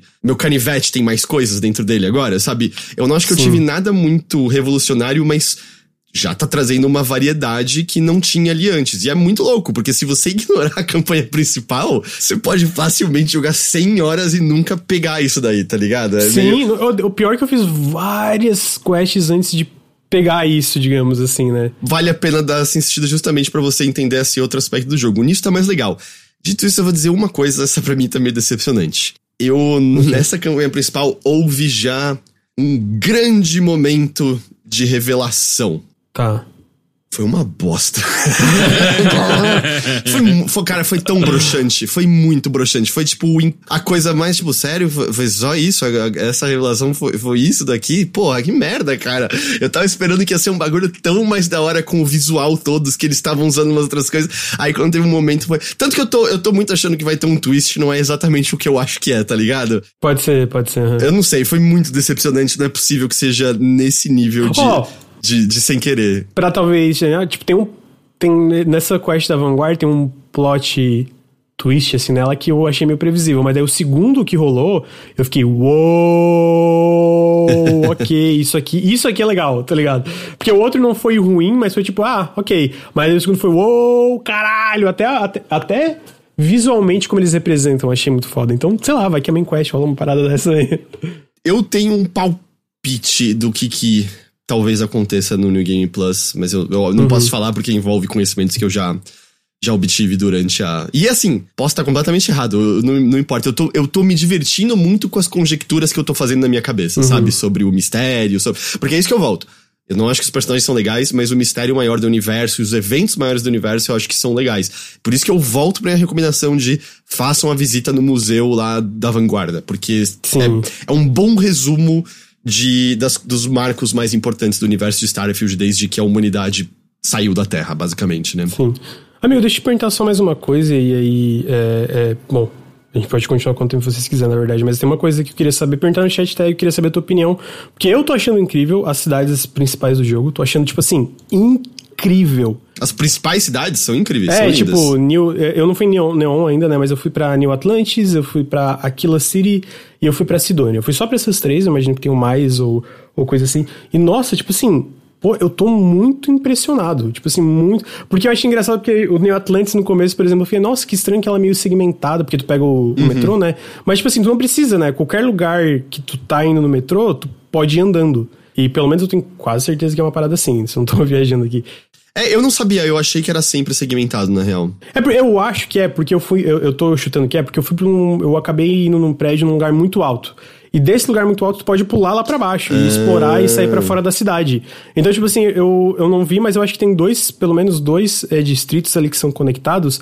Mas de qualquer forma, mesmo se não fosse Pô, eu tô muito impressionado com as cidades desse jogo. É Os designs variam muito. Cara, Neon é muito lindo porque, como o nome indica, há muitos luminosos de neon e ela é uhum. uma espécie de uma plataforma no meio de um oceano em que a tempestade não para nunca. É muito legal, é muito, Pô, muito... que da hora. Ah, o Tru me confirmou, qualquer lugar você pode andar no mesmo, fiz isso ontem. É... Eu tinha quase. É porque eu, eu, eu, conectei dois distritos, mas não tinha certeza. Então por isso eu fui. E aí, quando tu percebe que na verdade é tudo isso, tipo, é meio que um atalho, né? O metrô. E que faz sentido, né? Porque é uma cidade grande. E aí, conforme. Quando, tu, quando eu percebi isso foi mais andando. Eu fiquei, caralho, isso aqui realmente é muito grande. E beleza, ainda tem uma, um pouquinho a vibe do, dos personagens andando, às vezes animatrônico, mas Sabe, às vezes tu escuta. Eu sinto que a forma que eles construíram essas cidades enormes, pelo menos, eu sinto que faz elas parecerem muito vivas dentro do. Tipo, sabe? Tá, às vezes tu vai olhar e vai ter um boneco, às vezes, meio parado, algum bugzinho. Mas é aquilo que tu falou, né? De não olhar a árvore e olhar a floresta. E quando tu olha a floresta, tu fica, caralho, que floresta legal pra caralho, mano. Cara, eu, eu tô encantado. E assim, eu imagina, pra quem não tá ligado, mesmo no Series X, o jogo roda a 30 quadros por segundo porque eles né, resolveram mais resolução e muitos efeitos. Eu tô presumindo que ele tem ray tracing, né, em algumas coisas também. Eu acho que ray tracing não tem, não mas... tem nada de ray tracing no jogo? É, eu, eu acho que não. Mas ele também tem aquele negócio que pro... Porque eu gosto, prefiro muito 60 FPS, é, mas ele tem aquilo que chamam de Per Object Motion Blur, que tem tipo motion blur em todos os objetos quando tu tá movimentando a câmera. Então ele parece, ele não, ele, ele, ele é um 30 FPS que pra mim é muito melhor, tá ligado? Mas eu não sei explicar, ele é um, ele é um 30 FPS gostoso, assim, sabe? Não é, é. 60, pra deixar claro, tem, mas tem é um 30 FPS, FPS gostoso. mas é, eu não tive problema em nenhum combate por conta de FPS. Sim, é, eu também não. Tá, tá, tá bem sólido. Eu, eu tive algumas quedinhas de frame rate em Atlantis. Mas pontual, né? Ele, tipo, ele fica lentinho e aí ele volta, não é isso? É, isso lentinho em volta, bem rápido, assim. Pô, ele tá bem estável de novo. É, esse ano o que faz. É, de, de, do, eu acredito que esse ano foi só pulindo, porque o jogo tá muito estável no Xbox. Tipo assim, eu não tive problemas quase nenhum de queda de frame rate, tive pouqui, pouquíssimos bugs, tá? Um ou outro ali que o Heitor comenta que às vezes aparece alguma coisa na câmera, mas sabe, bug. Bug que atrapalha o teu jogo mesmo. Tipo, ah, isso aqui trancou uma quest, ah, o jogo crashou, ah, o jogo travou, ah, caiu, ca, pra cair o frame rate pra caralho, não consigo fazer isso no combate. Tipo, eu não tive isso, sabe? Então eu sinto que esse ano a mais foi realmente pulindo. E aí, pô, me pega muito, cara. As cidades são muito impressionantes, amigo. Pô, muita, muita coisa legal rolando. Muita coisa. Assim, o único bug que eu tive que ferrou missão, ele sumiu a pessoa com quem eu devia entregar a missão. Mas era uma dessas missões geradas aleatórias, então eu também não. Grande merda, tá ligado? Sim, uma, missãozinha dessa, foda-se. E o que eu ia mencionar também, que eu, eu achei que foi uma implementação muito legal, eu quase nunca mexo com o modo foto no, nos jogos. Mas uhum. esse daqui eu tenho brincado bastante, porque uma coisa muito inteligente é que as fotos que você tira viram as imagens de fundo nas telas de loading. Sim, sim, tem isso, é muito legal. Então né? você consegue tirar fotos lindas do espaço, da sua nave, quando você tem uns efeitos de iluminação muito legal, e aí isso começa a virar as, as imagens que passam brevemente durante o loading. Eu gostei muito dessa implementação. Eu tenho gostado bastante de, de brincar por conta disso. Sim, uhum.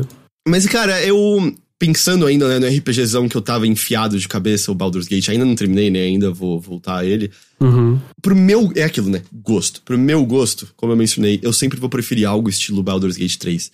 Mas vou te dizer que também. Eu acho que eu mencionei semana passada, retrasada, Teixeira, que eu falei, pô, eu tava querendo, assim, só completar uma missãozinha de boa no Baldur's Gate 3. Ah, um assassinato e, puta, descobri uma conspiração gigante que. O Starfield às vezes é meio. Não, a missão é só entregar esse objeto. Não, a missão é só não matar tem, essa Não pessoa. tem magia. Em uma hora eu completei, tipo, cinco missões diferentes. É meio também tem seu valor, tá ligado? Às vezes eu só quero uma coisinha simples. Porque tem horas de fato que ele parece você completando lista de tarefa, tá ligado? Que você entra ali no uhum, viaja para esse ponto, completa isso, completa isso, completa isso, completa isso. Mas beleza que eu acho que são as horas meio de, de tempo para você dar uma paradinha e aí sim partir para uma das missões principais de novo, que aí vão ter mais carne ali no, no, naquele osso e coisas assim. Eu gosto bastante. Eu acho que nunca vai ser assim, sabe? O, o tipo de jogo que eu tenho essa experiência que outras pessoas têm de, cara, vivi nesse mundo, é meu jogo favorito, uhum. eu amo a Bethesda. Algo no estilo não clica 100% com o meu gosto, mas mesmo isso, é um jogo muito bom. Tem muita coisa muito boa aqui. É, é, gostoso explorar, é gostoso avançar. Ele é muito sem atrito, né? Tirando, acho que o atrito de interface, de entender Sim, os é. sistemas, é. que, de novo, eu, eu sinceramente acho que as primeiras horas, naturalmente, vai tudo ficando mais, mais fácil de se entender.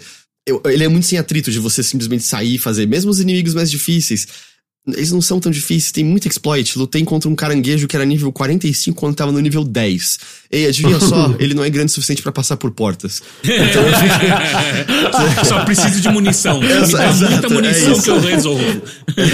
você não vai encontrar essas barreiras, assim, ele, ele é muito tranquilo nesse sentido. Não é grande pra Então, então, tipo, às vezes é meio é. isso, assim, você vai, é um pouquinho, às vezes, de dopamina, sabe? Tipo, mano, me dá mais, completei, completei, bora, subi um personagem, roupa nova, arma nova, nossa, essa arma é foda, ela é uma metralhadora incrível que eu não tinha imaginado. Meu Deus, tô tacando fogo nas coisas, eletricidade, da hora, sabe? É meio, você uhum. vai avançando, você vai avançando, é uma inércia constante, assim, você não para nunca nele. E ele é muito gostoso nisso, assim, porque é muita coisa impressionante o tempo todo, assim. Eu acho que você, real, eu acho que você consegue escolher de maneira muito fácil, tá prestando atenção nas coisas que são meio, desengonçadas, meio ruins. E você também pode escolher prestar atenção nas coisas que são meio incríveis e. E talvez você não seja capaz de né, não olhar para as coisas meio desengonçadas, eu acho totalmente compreensível. Mas eu realmente acho que você consegue muito fácil focar nas coisas mais impressionantes e não se importar muito com as coisas meio desengonçadas e, e e aí, uma vez que tudo tá fluindo, cara, é uma orquestra bonita, tá ligado? O que tá acontecendo Sim. em Starfield. Você consegue perceber como tá tudo dialogando, como tá tudo acontecendo. Eu, eu sempre vou ter essa dificuldade de não ver ele como brinquedo. Ele sempre, para mim, vai ser mais um brinquedo do que do tipo uma experiência narrativa por si só, por assim uhum, dizer. Uhum. Mas. Mas ainda assim, eu tô muito impressionado, cara. Eu gosto bastante do que eles fizeram em Starfield. Bem, bem impressionado. É, tô, tô ansioso pro Teixeira jogar. Ele vai jogar, começar hoje pra ver também o que, que, que ele vai achar. 27 é... minutos e 27 segundos. Contando, assim, tá aqui com, com Cara, e é muito louco. Eu, eu... Sabe por quê? É, é, só, só, uma impressão rápida. Eu assisti o, o Heitor jogando na live, né? Uhum. O Starfield nunca, nunca esteve no meu, no meu radar, assim, tipo, cara, quero jogar muito esse jogo. Eu tava curioso uhum. para saber qual era o novo trabalho da Bethesda, mas nunca foi algo, tipo, cara, eu preciso jogar esse negócio. E depois de assistir a, a, a algumas horas do, do Heitor jogando ali na Starfield, eu fiquei ainda com menos vontade de jogar, porque é muito texto, muito, muito, mais do que Baldur's Gate parecia. Não, não, é mais no começo, depois não tem é, tanto. Então... Eu esperava o plot twist, depois de eu... E aí, vendo ele jogar, eu fiquei com medo. É, e aí, só que eu tô muito curioso para saber o que, que é um jogo da Bethesda em 2023, saca? Tipo, é, uhum, eu uhum. senti o que que é. Porque eu, eu joguei boa parte dos jogos deles. A, a grande maioria eu não gosto. Uhum. Mas eu Fico sempre impressionado com a escala das coisas que eles se, se propõem a, a, construir, tipo, é sempre muito impressionante. Skyrim é o que eu mais joguei de longe, assim, eu, e, e eu gosto muito dele, uh, apesar de ter vários problemas. Então eu fico muito. Cara, Starfield é Skyrim no espaço? E já sei que não é. Tem a ver, tá ligado? Não é que tá totalmente distante você dizer uma coisa dessas. Mas tem uhum. muitas diferenças. Mas assim, é que eu falo, ah, o que, que será que é a Bethesda? Você sabe o que é esse jogo no geral, porque você jogou os outros jogos da Bethesda. Você Sim. entende qual é a estrutura e qual é o sistema dele, sem dúvida alguma. Pois é. E, e, e, eu acho que eu terminei só o Fallout 3. O, todos os outros eu joguei, mas nunca terminei. Então, assim, eu tô, eu tô curioso, mas ao mesmo tempo, enquanto eu escutei vocês falando de várias coisas aqui, eu fiquei muito. Sobre o que, que é esse jogo? Tipo, é um jogo de, de combate? É um jogo de, de falação?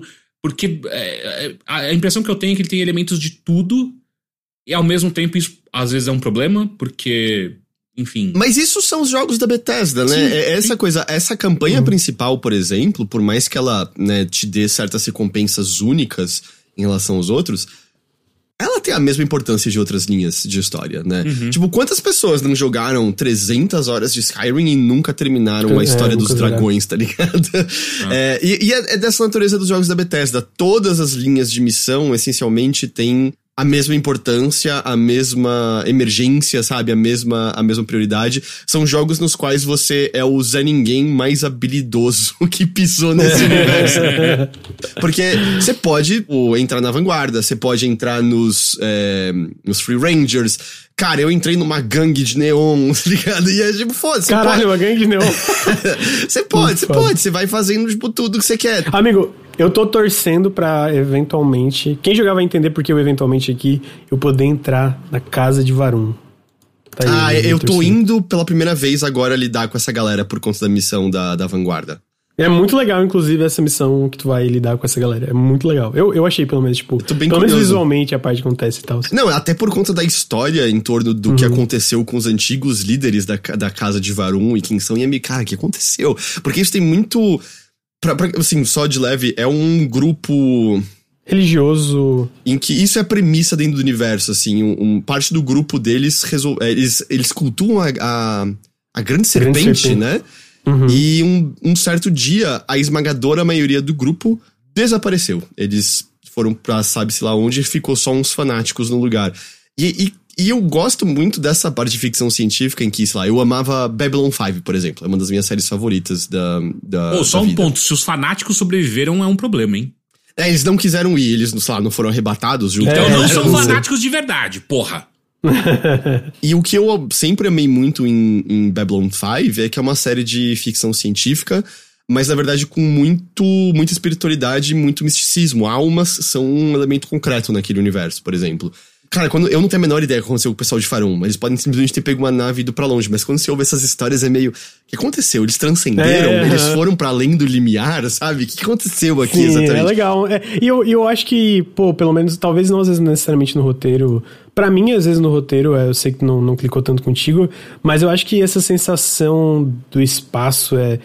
Pô, me, mesmo com todas as as arestas meio tortas ali, tipo, sabe, é os, os probleminhas que às vezes tem em jogos da Bethesda, que às vezes é meio desengonçado, eu sinto que, pô, essa sensação de grandiosidade no espaço, para mim, tá funcionando muito, sabe? Uhum. De eu estar tá descobrindo, mesmo, pô, mesmo às vezes, que, porque tem muita coisa que acaba sendo geração procedural, né? Não, é, não geração procedural, tipo um roguelike, mas às vezes tu pousa num planeta e aquele, naquele lugar específico que tu pode pousar em qualquer lugar é uma coisa gerada proceduralmente. Pô, mas passa a sensação de estar pousando num planeta novo. É, mas é, é isso, eu sinto que funciona bem, sabe? É, dá dessa sensação de espaço e tal. Mesmo com, sei lá, o que falam de tipo, às vezes tu usar bastante menu e tu não ter tanto tempo no espaço, apesar de tipo, poder descobrir muitas coisas no espaço sideral, definitivamente não é um No Man's Sky é um Elite Dangerous de ter essa parte de Space Sim e, e manuseamento de, de, tu, de naves no espaço sideral, né? Mas tu ainda pode descobrir, pô, eu, eu, descobri um lugar que eu tentei entrar em contato, só tinha ruído, eu entrei, era zero gravidade, eu tava flutuando no ar, de repente eu tava combatendo, dando tiro em todo mundo, e era meio que um fucking cassino abandonado. Fiquei, caralho, que legal, mano. eu não e sabe, poder encontrar. É, então, sabe, tipo, tu poder se deparar com esse tipo de coisa, eu acho que funciona muito Sim. bem dentro do contexto de um RPG espacial, né? Que ele não é, é um simulador, é um RPG espacial. Sa sabe, é como, legal. sabe como às vezes eu acho que é uma maneira de encarar que eu acho que funciona? É quase como se você tivesse um jogo que tem o formato episódico de um Star Trek, em que cada pequena missão que você se depara é tipo a aventura da semana, tá ligado? E tem uma mini uhum. historinha. Porque, tipo, isso que você falou do cassino, tudo bem, talvez não tenha sido história, mas sei lá, eu encontrei uma nave que era uma espécie de uma arca que veio da Terra quando deu merda. Eles fugiram da Terra Sim. antes da gente desenvolver motores que dobram, sei lá, a gravidade, podia viajar é, por o subespaço. E é meio. Eu já vi esse episódio de Star Trek da, antiga nave de colônia da Terra e coisas assim. É, então, eu acho que ele funciona meio assim. Você vai ver, tipo, pequenas historinhas. É meio quase como se fosse Space, The Final Frontier. E você viajando e se deparando com essas mini aventuras, assim. É. Né? Pô, eu acho que são, pessoalmente, assim, do jeito que eles fizeram, um conceito fantástico que tá funcionando muito bem pro jogo, tá ligado? É como eu falei, eu acho que realmente, para mim, o aspecto maior que me pega mais é. Eu queria que o texto tivesse uma qualidade mais legal, sabe? Eu acho ele muito. Ele tá ali muito mais pra te expor do que eu sinto para me fazer gostar das figuras. E aí, isso é uma coisa minha também, é. Cara, eu odeio ficar sobrecarregado. Como eu odeio ah, é. ficar sobrecarregado. Puta merda, eu fiz tudo que eu posso para ter o maior armazenamento possível, porque além de tudo, quando você tá sobrecarregado, você não pode fazer viagem rápida, né? E esse Sim. é um jogo que ele quer que você faça viagem rápida. Quando você pousa num planeta e aí você usa o scan, volta e meia coisa mais perto tá tipo 300 metros. É um tempo você andando com nada acontecendo. para voltar de lá, ele quer que você faça viagem rápida. Mas eu encontrei muitos minérios legais no caminho, mas eu encontrei muitas armaduras valiosas no caminho. E aí agora Sim. eu estou sobrecarregado. O que eu faço? Eu ando vagarosamente, gastando oxigênio. Mas se você tá encontrando tantas assim, não é melhor, tipo, joga fora para você não ficar sobrecarregado e depois você. Não, eu me apego demais, eu quero dinheiro. eu quero. Eu, eu, é que tá, eu quero muito dinheiro. Eu, assim, eu já tô com. Eu tô com, tipo, 300 mil, que é uma boa quantidade de dinheiro. Caralho, amigo. Mas é que eu quero. Ah, cara, é. Eu quero mais! Eu, é só eu quero, isso, eu só quero mais. Eu, eu quero mais que... porque eu quero fazer uma porra de uma base voadora, entendeu? Eu quero fazer a maior ah, tá, nave é. que dá para você fazer com. É. O Heitor quer fazer uma fucking arca, tipo, é. várias naves conectadas em uma entre a outra e, tipo, ele tá andando, ele tem a frota dele, porque a frota dele é uma nave só, assim, Sim, exato. Tinha um desenho animado muito antigo chamado Piratas das Águas Negras, Piratas das Águas Sombrias. O vilão desse desenho tinha um navio tão gigante que ele literalmente podia abrir uma boca na frente do navio e engolir outros navios. É o plot daquele filme terrível que é, que é as cidades que encobrem cidades motorizadas, cidades vivas, é, sei é. lá. É, esse filme é horrível, é. é. Então é isso, eu quero, eu quero fazer uma porra de um, de um, de um... Tem que fazer um Halo, faz um Halo de Osasco, tá ligado? Osasco oh, Osasco continua sendo construída, ok? Boa. Estou, estou expandindo Osasco, estou... Osasco tem energia, Osasco tem torretas de proteção agora. Proteger do que eu não sei, porque não tem nada na Terra mais. De, de Osasquense. A, a, o Osasco tá, tá indo. Aqui assim, eu, eu dou um, um, pulinho na Terra e aí construo mais algumas coisinhas quando eu tô na, na vizinhança, tá ligado? Não é... Tipo, eu gosto de brincar de construir as bases, é muito melhor melhor do que era em Fallout 4, sem dúvida alguma. Mas não tem o menor motivo, certo? Não, você pode ignorar 100%. 100%.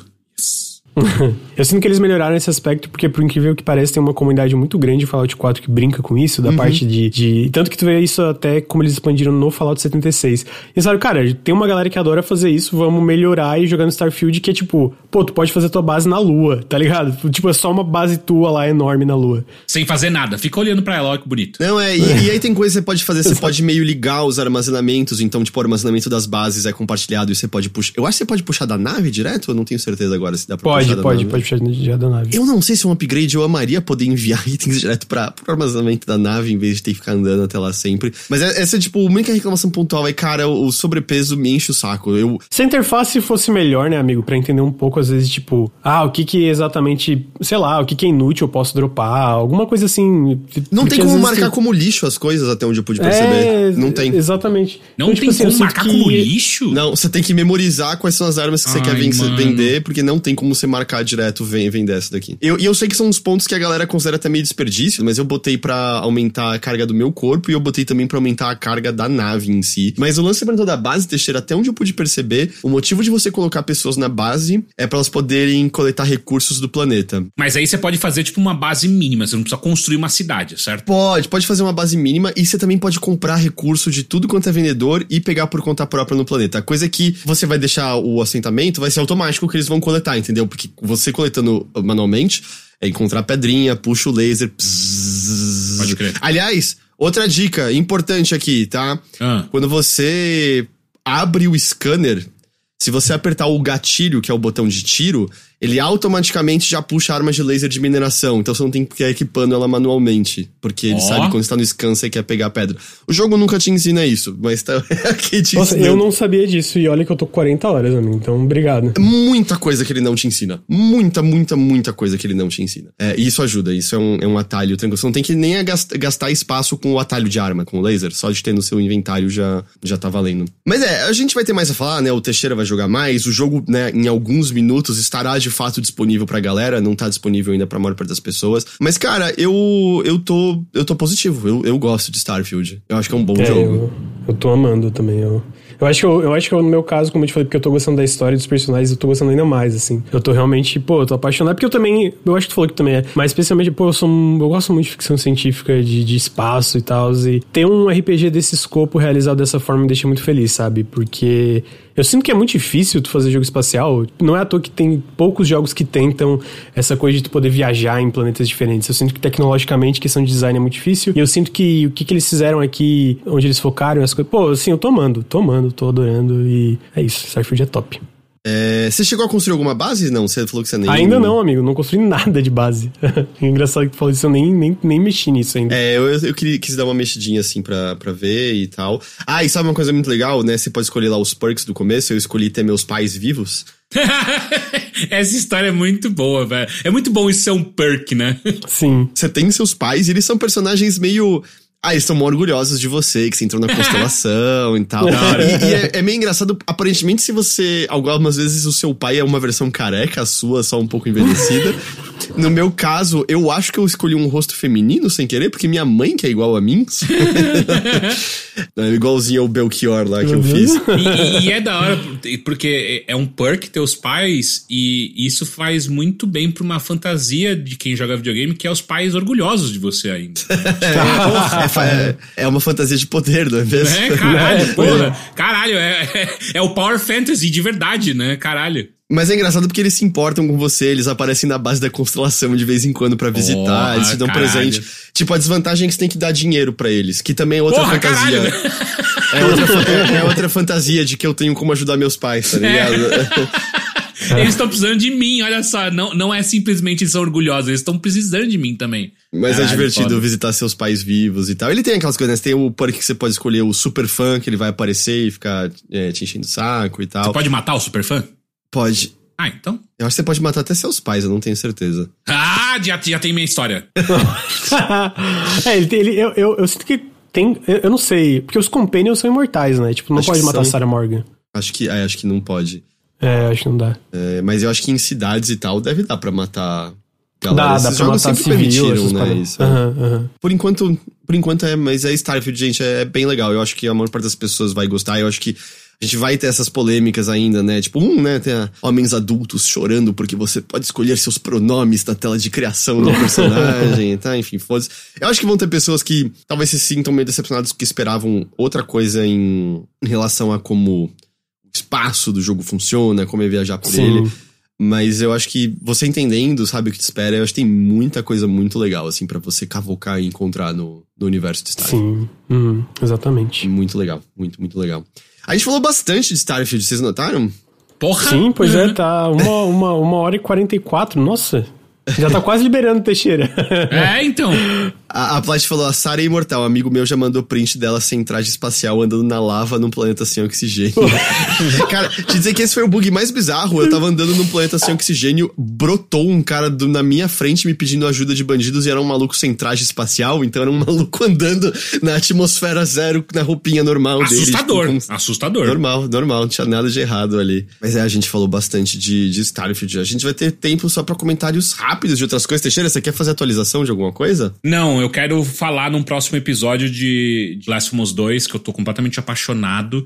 Eu acho que ele merece mais do que 10 minutinhos. Beleza. Que parece incrível, inclusive. Cara, eu não é joguei nenhum, mas parece mano, incrível. vai se fuder, que jogo foda. Cara, eu dropei tudo que eu tava jogando. Eu tava jogando o 3000XX, Baldur's Gate e tinha mais alguma outra coisa que eu tava jogando. Larguei tudo. É, sea of, sea, of, sea of Stars. Larguei tudo para jogar Blasphemous 2 e Puta, eu tô quase terminando e caralho, que jogo foda. Parece muito foda mesmo. Você jogou Sea of Stars, é, Lucas? Joguei pouco, eu parei na primeira cidade do jogo, assim, primeira cidade grande, que é aquele porto, sabe?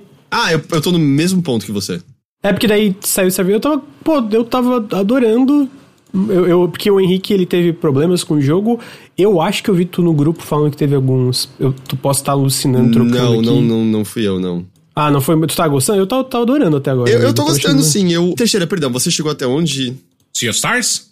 É. É. Eu agora tô com três pessoas na minha party e. É meio que. Girl. É, é, é meio que por aí, assim, tipo, não muito depois. Mas eu, eu tava achando. flashback, né, basicamente. Sim, sim, sim. Eu tô achando legal. Tipo, tô achando legal, mas é, eu acho que o Tengu, a gente tava conversando com o Tengu outro dia, e ele falou que tava se sentindo muito simples. Eu concordo. Tipo, ainda mais perto de, sei lá, Chain and Echoes.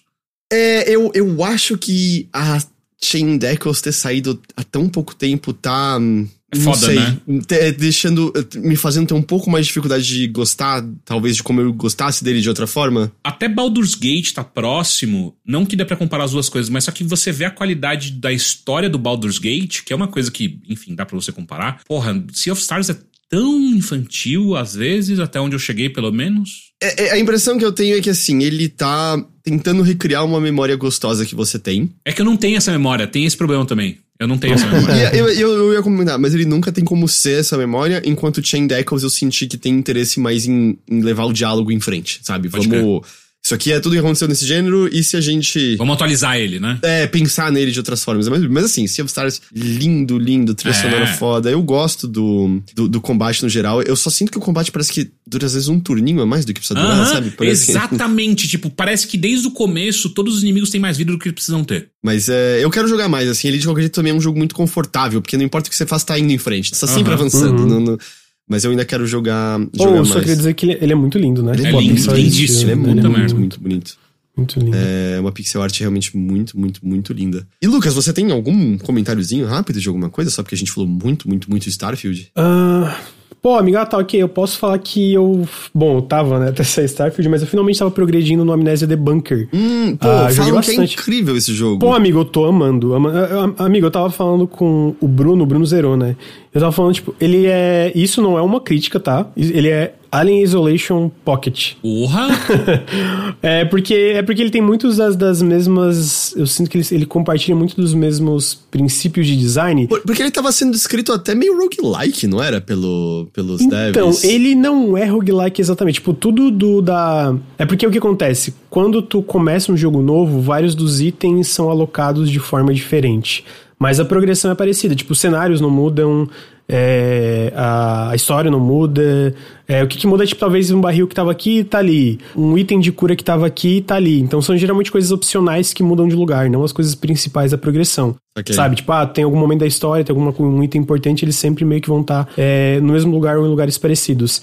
É bom que vira um aprendizado seu de onde encontrar aquilo. Isso, exatamente. E aí, tipo assim, eu sinto que ele. Eu, eu, eu, eu fiquei bem tenso, com bastante medo às vezes, porque esse lance do Alien Isolation Pocket é porque a criatura ela é muito dinâmica, né? Na forma que ela pode aparecer. Ela pode aparecer de vários lugares e tem várias formas de tu lidar com ela, mas tu nunca pode exatamente matar ela. Ah, e também até o cenário ao redor do jogo, ele tem uns ratos que tu pode. Os ratos tu pode matar, né? E aí tem formas diferentes que tu pode lidar com ele. Aí tem uma porta que tu quer abrir, e aí às vezes não é uma porta com uma chave, é uma porta que é de madeira e tu quer, quer entrar. E aí tem várias formas. Tipo, pô, teve uma que eu abri, tem essa mesma porta. Às vezes tem algum caminho que eu não vi. Às vezes tu acha um bloco de pedra enorme, tu joga várias vezes na porta até ela quebrar, só que daí o monstro te escuta.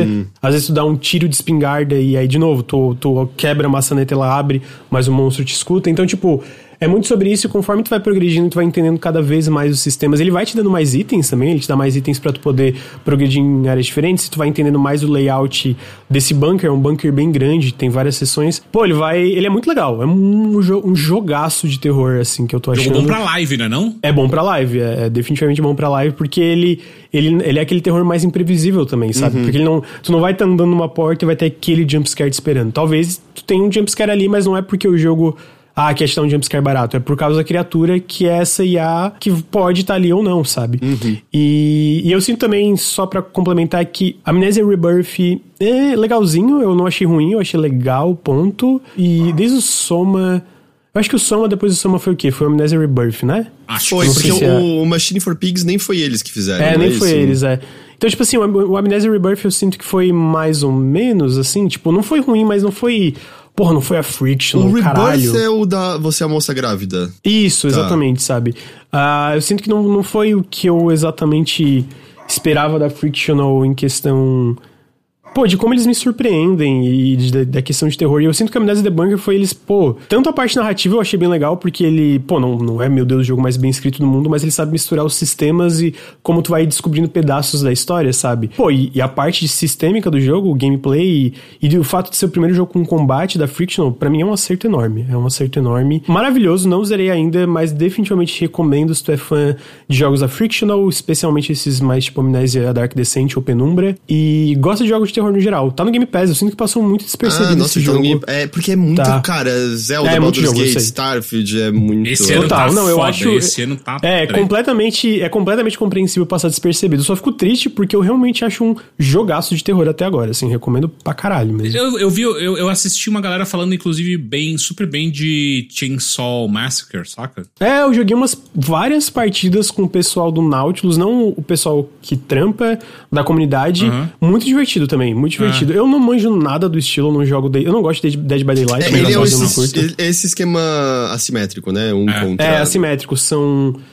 Uh, 4 contra 2, sobre... né? 4 contra 3. 3. 4 sobreviventes e 3 assassinos. Nossa, então, ele é muito assassino? É. é, mas funciona. Eu vou dizer que parece demais, mas os, as vítimas têm muitas formas de fugir e tal. E, pô, muito legal, tá? Muito, pô, as, os níveis são enormes, então tu tem várias formas e é bem tenso às vezes. Ele, não ele é, dá medo, mas tu fica com. Não, ele, mas ele tá no Game Pass também, amigo. Aí ajuda. Eu sinto que ele é tenso, não de tipo, ficar, meu Deus, que medo, mas fica tenso, meu Deus, ele vai me pegar, ele vai me pegar, corre, corre, corre. Sabe, essa coisa? Uhum. Então eu, eu, recomendo, assim, especialmente se consegue jogar com, com uma galera. Pô, eu joguei com o pessoal do Nautilus, foi muito divertido. Pô, da hora, da hora. É, tá, não sabia que tá, Eu tô até desligado disso, nem sabia que tava no Game Pass. Minha cabeça tá tão em outras coisas é. que. É, eu entendo, amigo. Pô, que está tá complicado. Só mencionar, eu, apesar de muito tempo no Starfield, joguei mais Baldur's Gate 3. Caralho. Cara, eu queria só dizer, eu me senti muito bem. Eu tive de novo. Sexta-feira eu não saí de casa, eu tava jogando à noite. Eu tava numa luta contra três malucos que eu não conseguia matar de jeito nenhum. De jeito nenhum.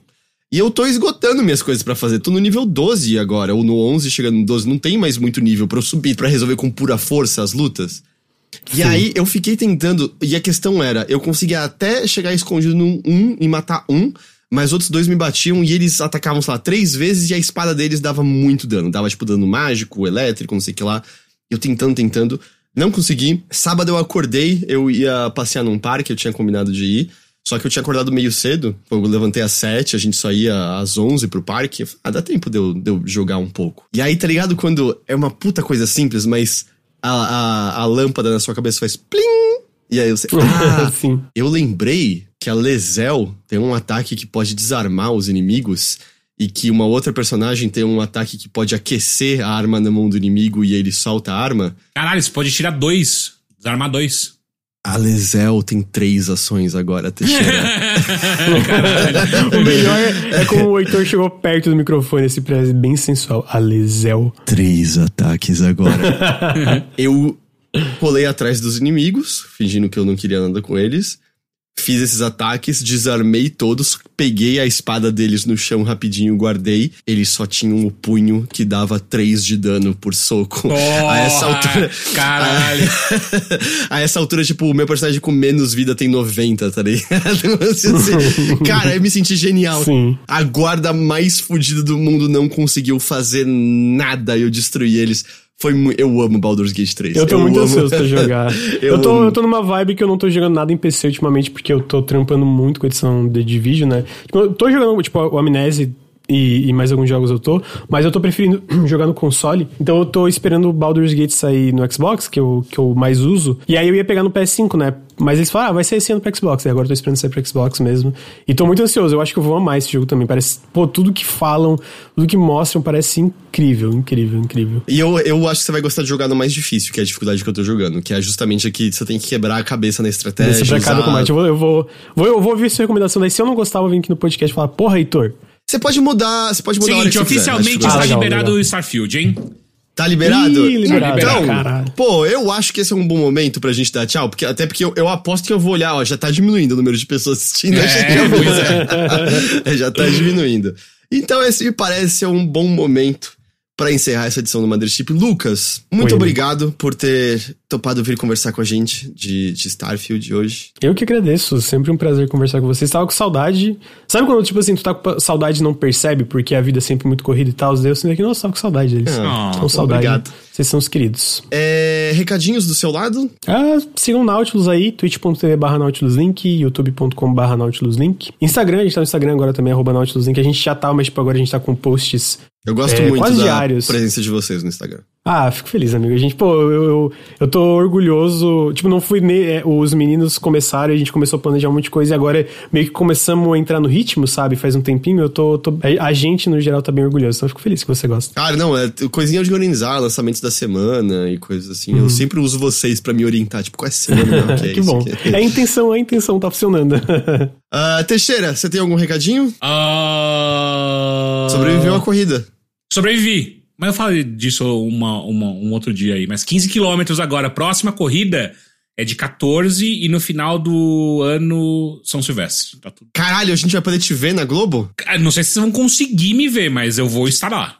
Ah, tipo, vai fantasiados lá, super-homem, fica mais fácil de ver. Assim, vou deixar claro, eu quero correr a, a São Silvestre, eu não vou só de pipoca lá pra, pra fazer gracinha. Eu não tô viajando, muita gente vai fantasiada só pela... Sim, é, hum. geralmente são os pipocas que a galera chama, que é a galera que não, não tá oficialmente na corrida, simplesmente vai lá e vai fantasiado para fazer festa. E é legal, tal, é que eu quero correr. Entendi. Eu não sei a veracidade da história, eu tenho cheiro, eu tenho, eu sinto cheiro que é daquelas que se eu procurar não é verdade, mas eu gosto de acreditar que ela é real hum. que o pai de dois amigos meus, o, o senhor Mitiaki, ele participou da São Silvestre uma vez. Sem querer? Não, não, ele tava lá correndo de boinha, só que meio lento no cantinho dele passou por uma rua e tinha uns amigos dele num bar.